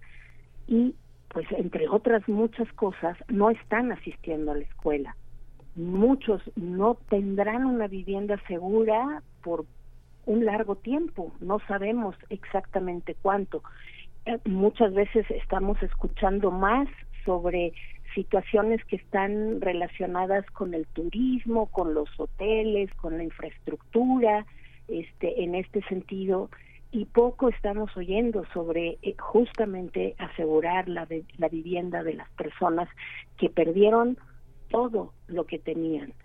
Creo que este, este foco tiene que ser muy importante, porque es cierto que mientras los niños más afectados, las niñas más afectadas, no tengan estas condiciones, sus padres, sus madres no tengan garantizada una fuente de empleo, pues van a estar en un mayor riesgo de incorporarse al trabajo infantil, por ejemplo, que de por sí en Guerrero ya es eh, muy alto, es del 25% de los niños y las niñas, es, es decir, Guerrero ocupa el segundo lugar a nivel nacional en trabajo infantil, solamente después de Chiapas, que pues es un estado que también tiene condiciones de pobreza y de desigualdad muy grande.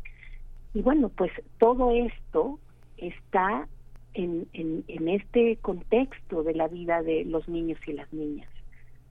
Creo, como siempre, que lo central es poner como prioridad que niños y niñas cuenten con espacios seguros en los que sean protegidos, cuidados y atendidos en todas sus necesidades, tanto materiales como emocionales.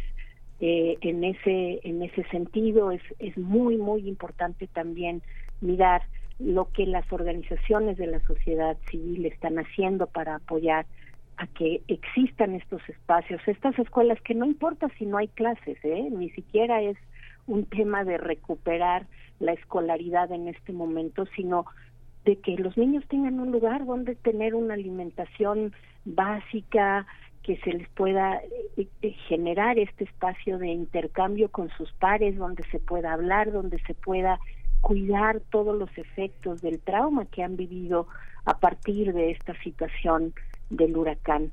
Eh, creo que, como siempre, el, el, foco de mi intervención eh, está centrado en esto, ver qué podemos hacer, cómo podemos apoyar a estas organizaciones, entre las que está Save the Children y otras localmente que están actuando en esta tarea de protección y de seguridad de los niños y las niñas de trabajar con, junto con ellos en, en todo este proceso de, ir procesando todo lo que han vivido, todo lo que han experimentado y las pérdidas que ha supuesto para ellos esta situación.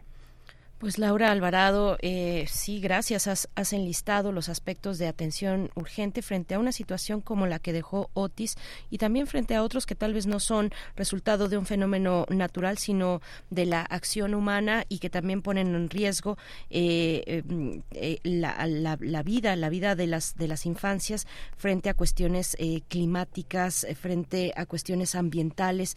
Te agradecemos y, y, bueno, te estaremos esperando en 15 días con, con una siguiente participación, siempre atentos, atentas a, a infancias y adolescencias en México y, y también las que transitan en nuestro país. Muchas gracias. Así es. Muchas gracias a ti. Hasta luego. Hasta luego. Hasta pronto. Laura Alvarado, consejera del CIPINA a nivel nacional, 9 con 57 minutos. Muchos son los comentarios que nos han llegado a partir de eh, la charla con el doctor Alberto Betancourt. Está ahí la liga para que puedan disfrutar de esta publicación y también la que nos compartió nuestra radio escucha, nuestra amiga Elizabeth Cruz Madrid de eh, la colección de Alas y Raíces. Es la colección Alas de Lagartija en el proyecto Alas y Raíces, una publicación del 2023, o sea, recién salidita del horno. Boomerang, no se lo pierdan, está ahí en nuestras redes sociales. Gracias a todos y nos vamos a ir con música. Nos vamos a ir con música, vamos a escuchar en esta curaduría de jazz de esta mañana, eh, vamos a escuchar... Tiny Roof. ¿Sí? Sí. Tiny, Tiny Roof, los Moogie Spiner. Con esto nos vamos. Eh, quédense, quédense aquí en Radio UNAM. El día de mañana, viernes, nos volvemos a encontrar. Pueden ir enviando sus complacencias musicales también. Nos vamos, Miguel Ángel. Esto fue el primer movimiento. El mundo desde la universidad.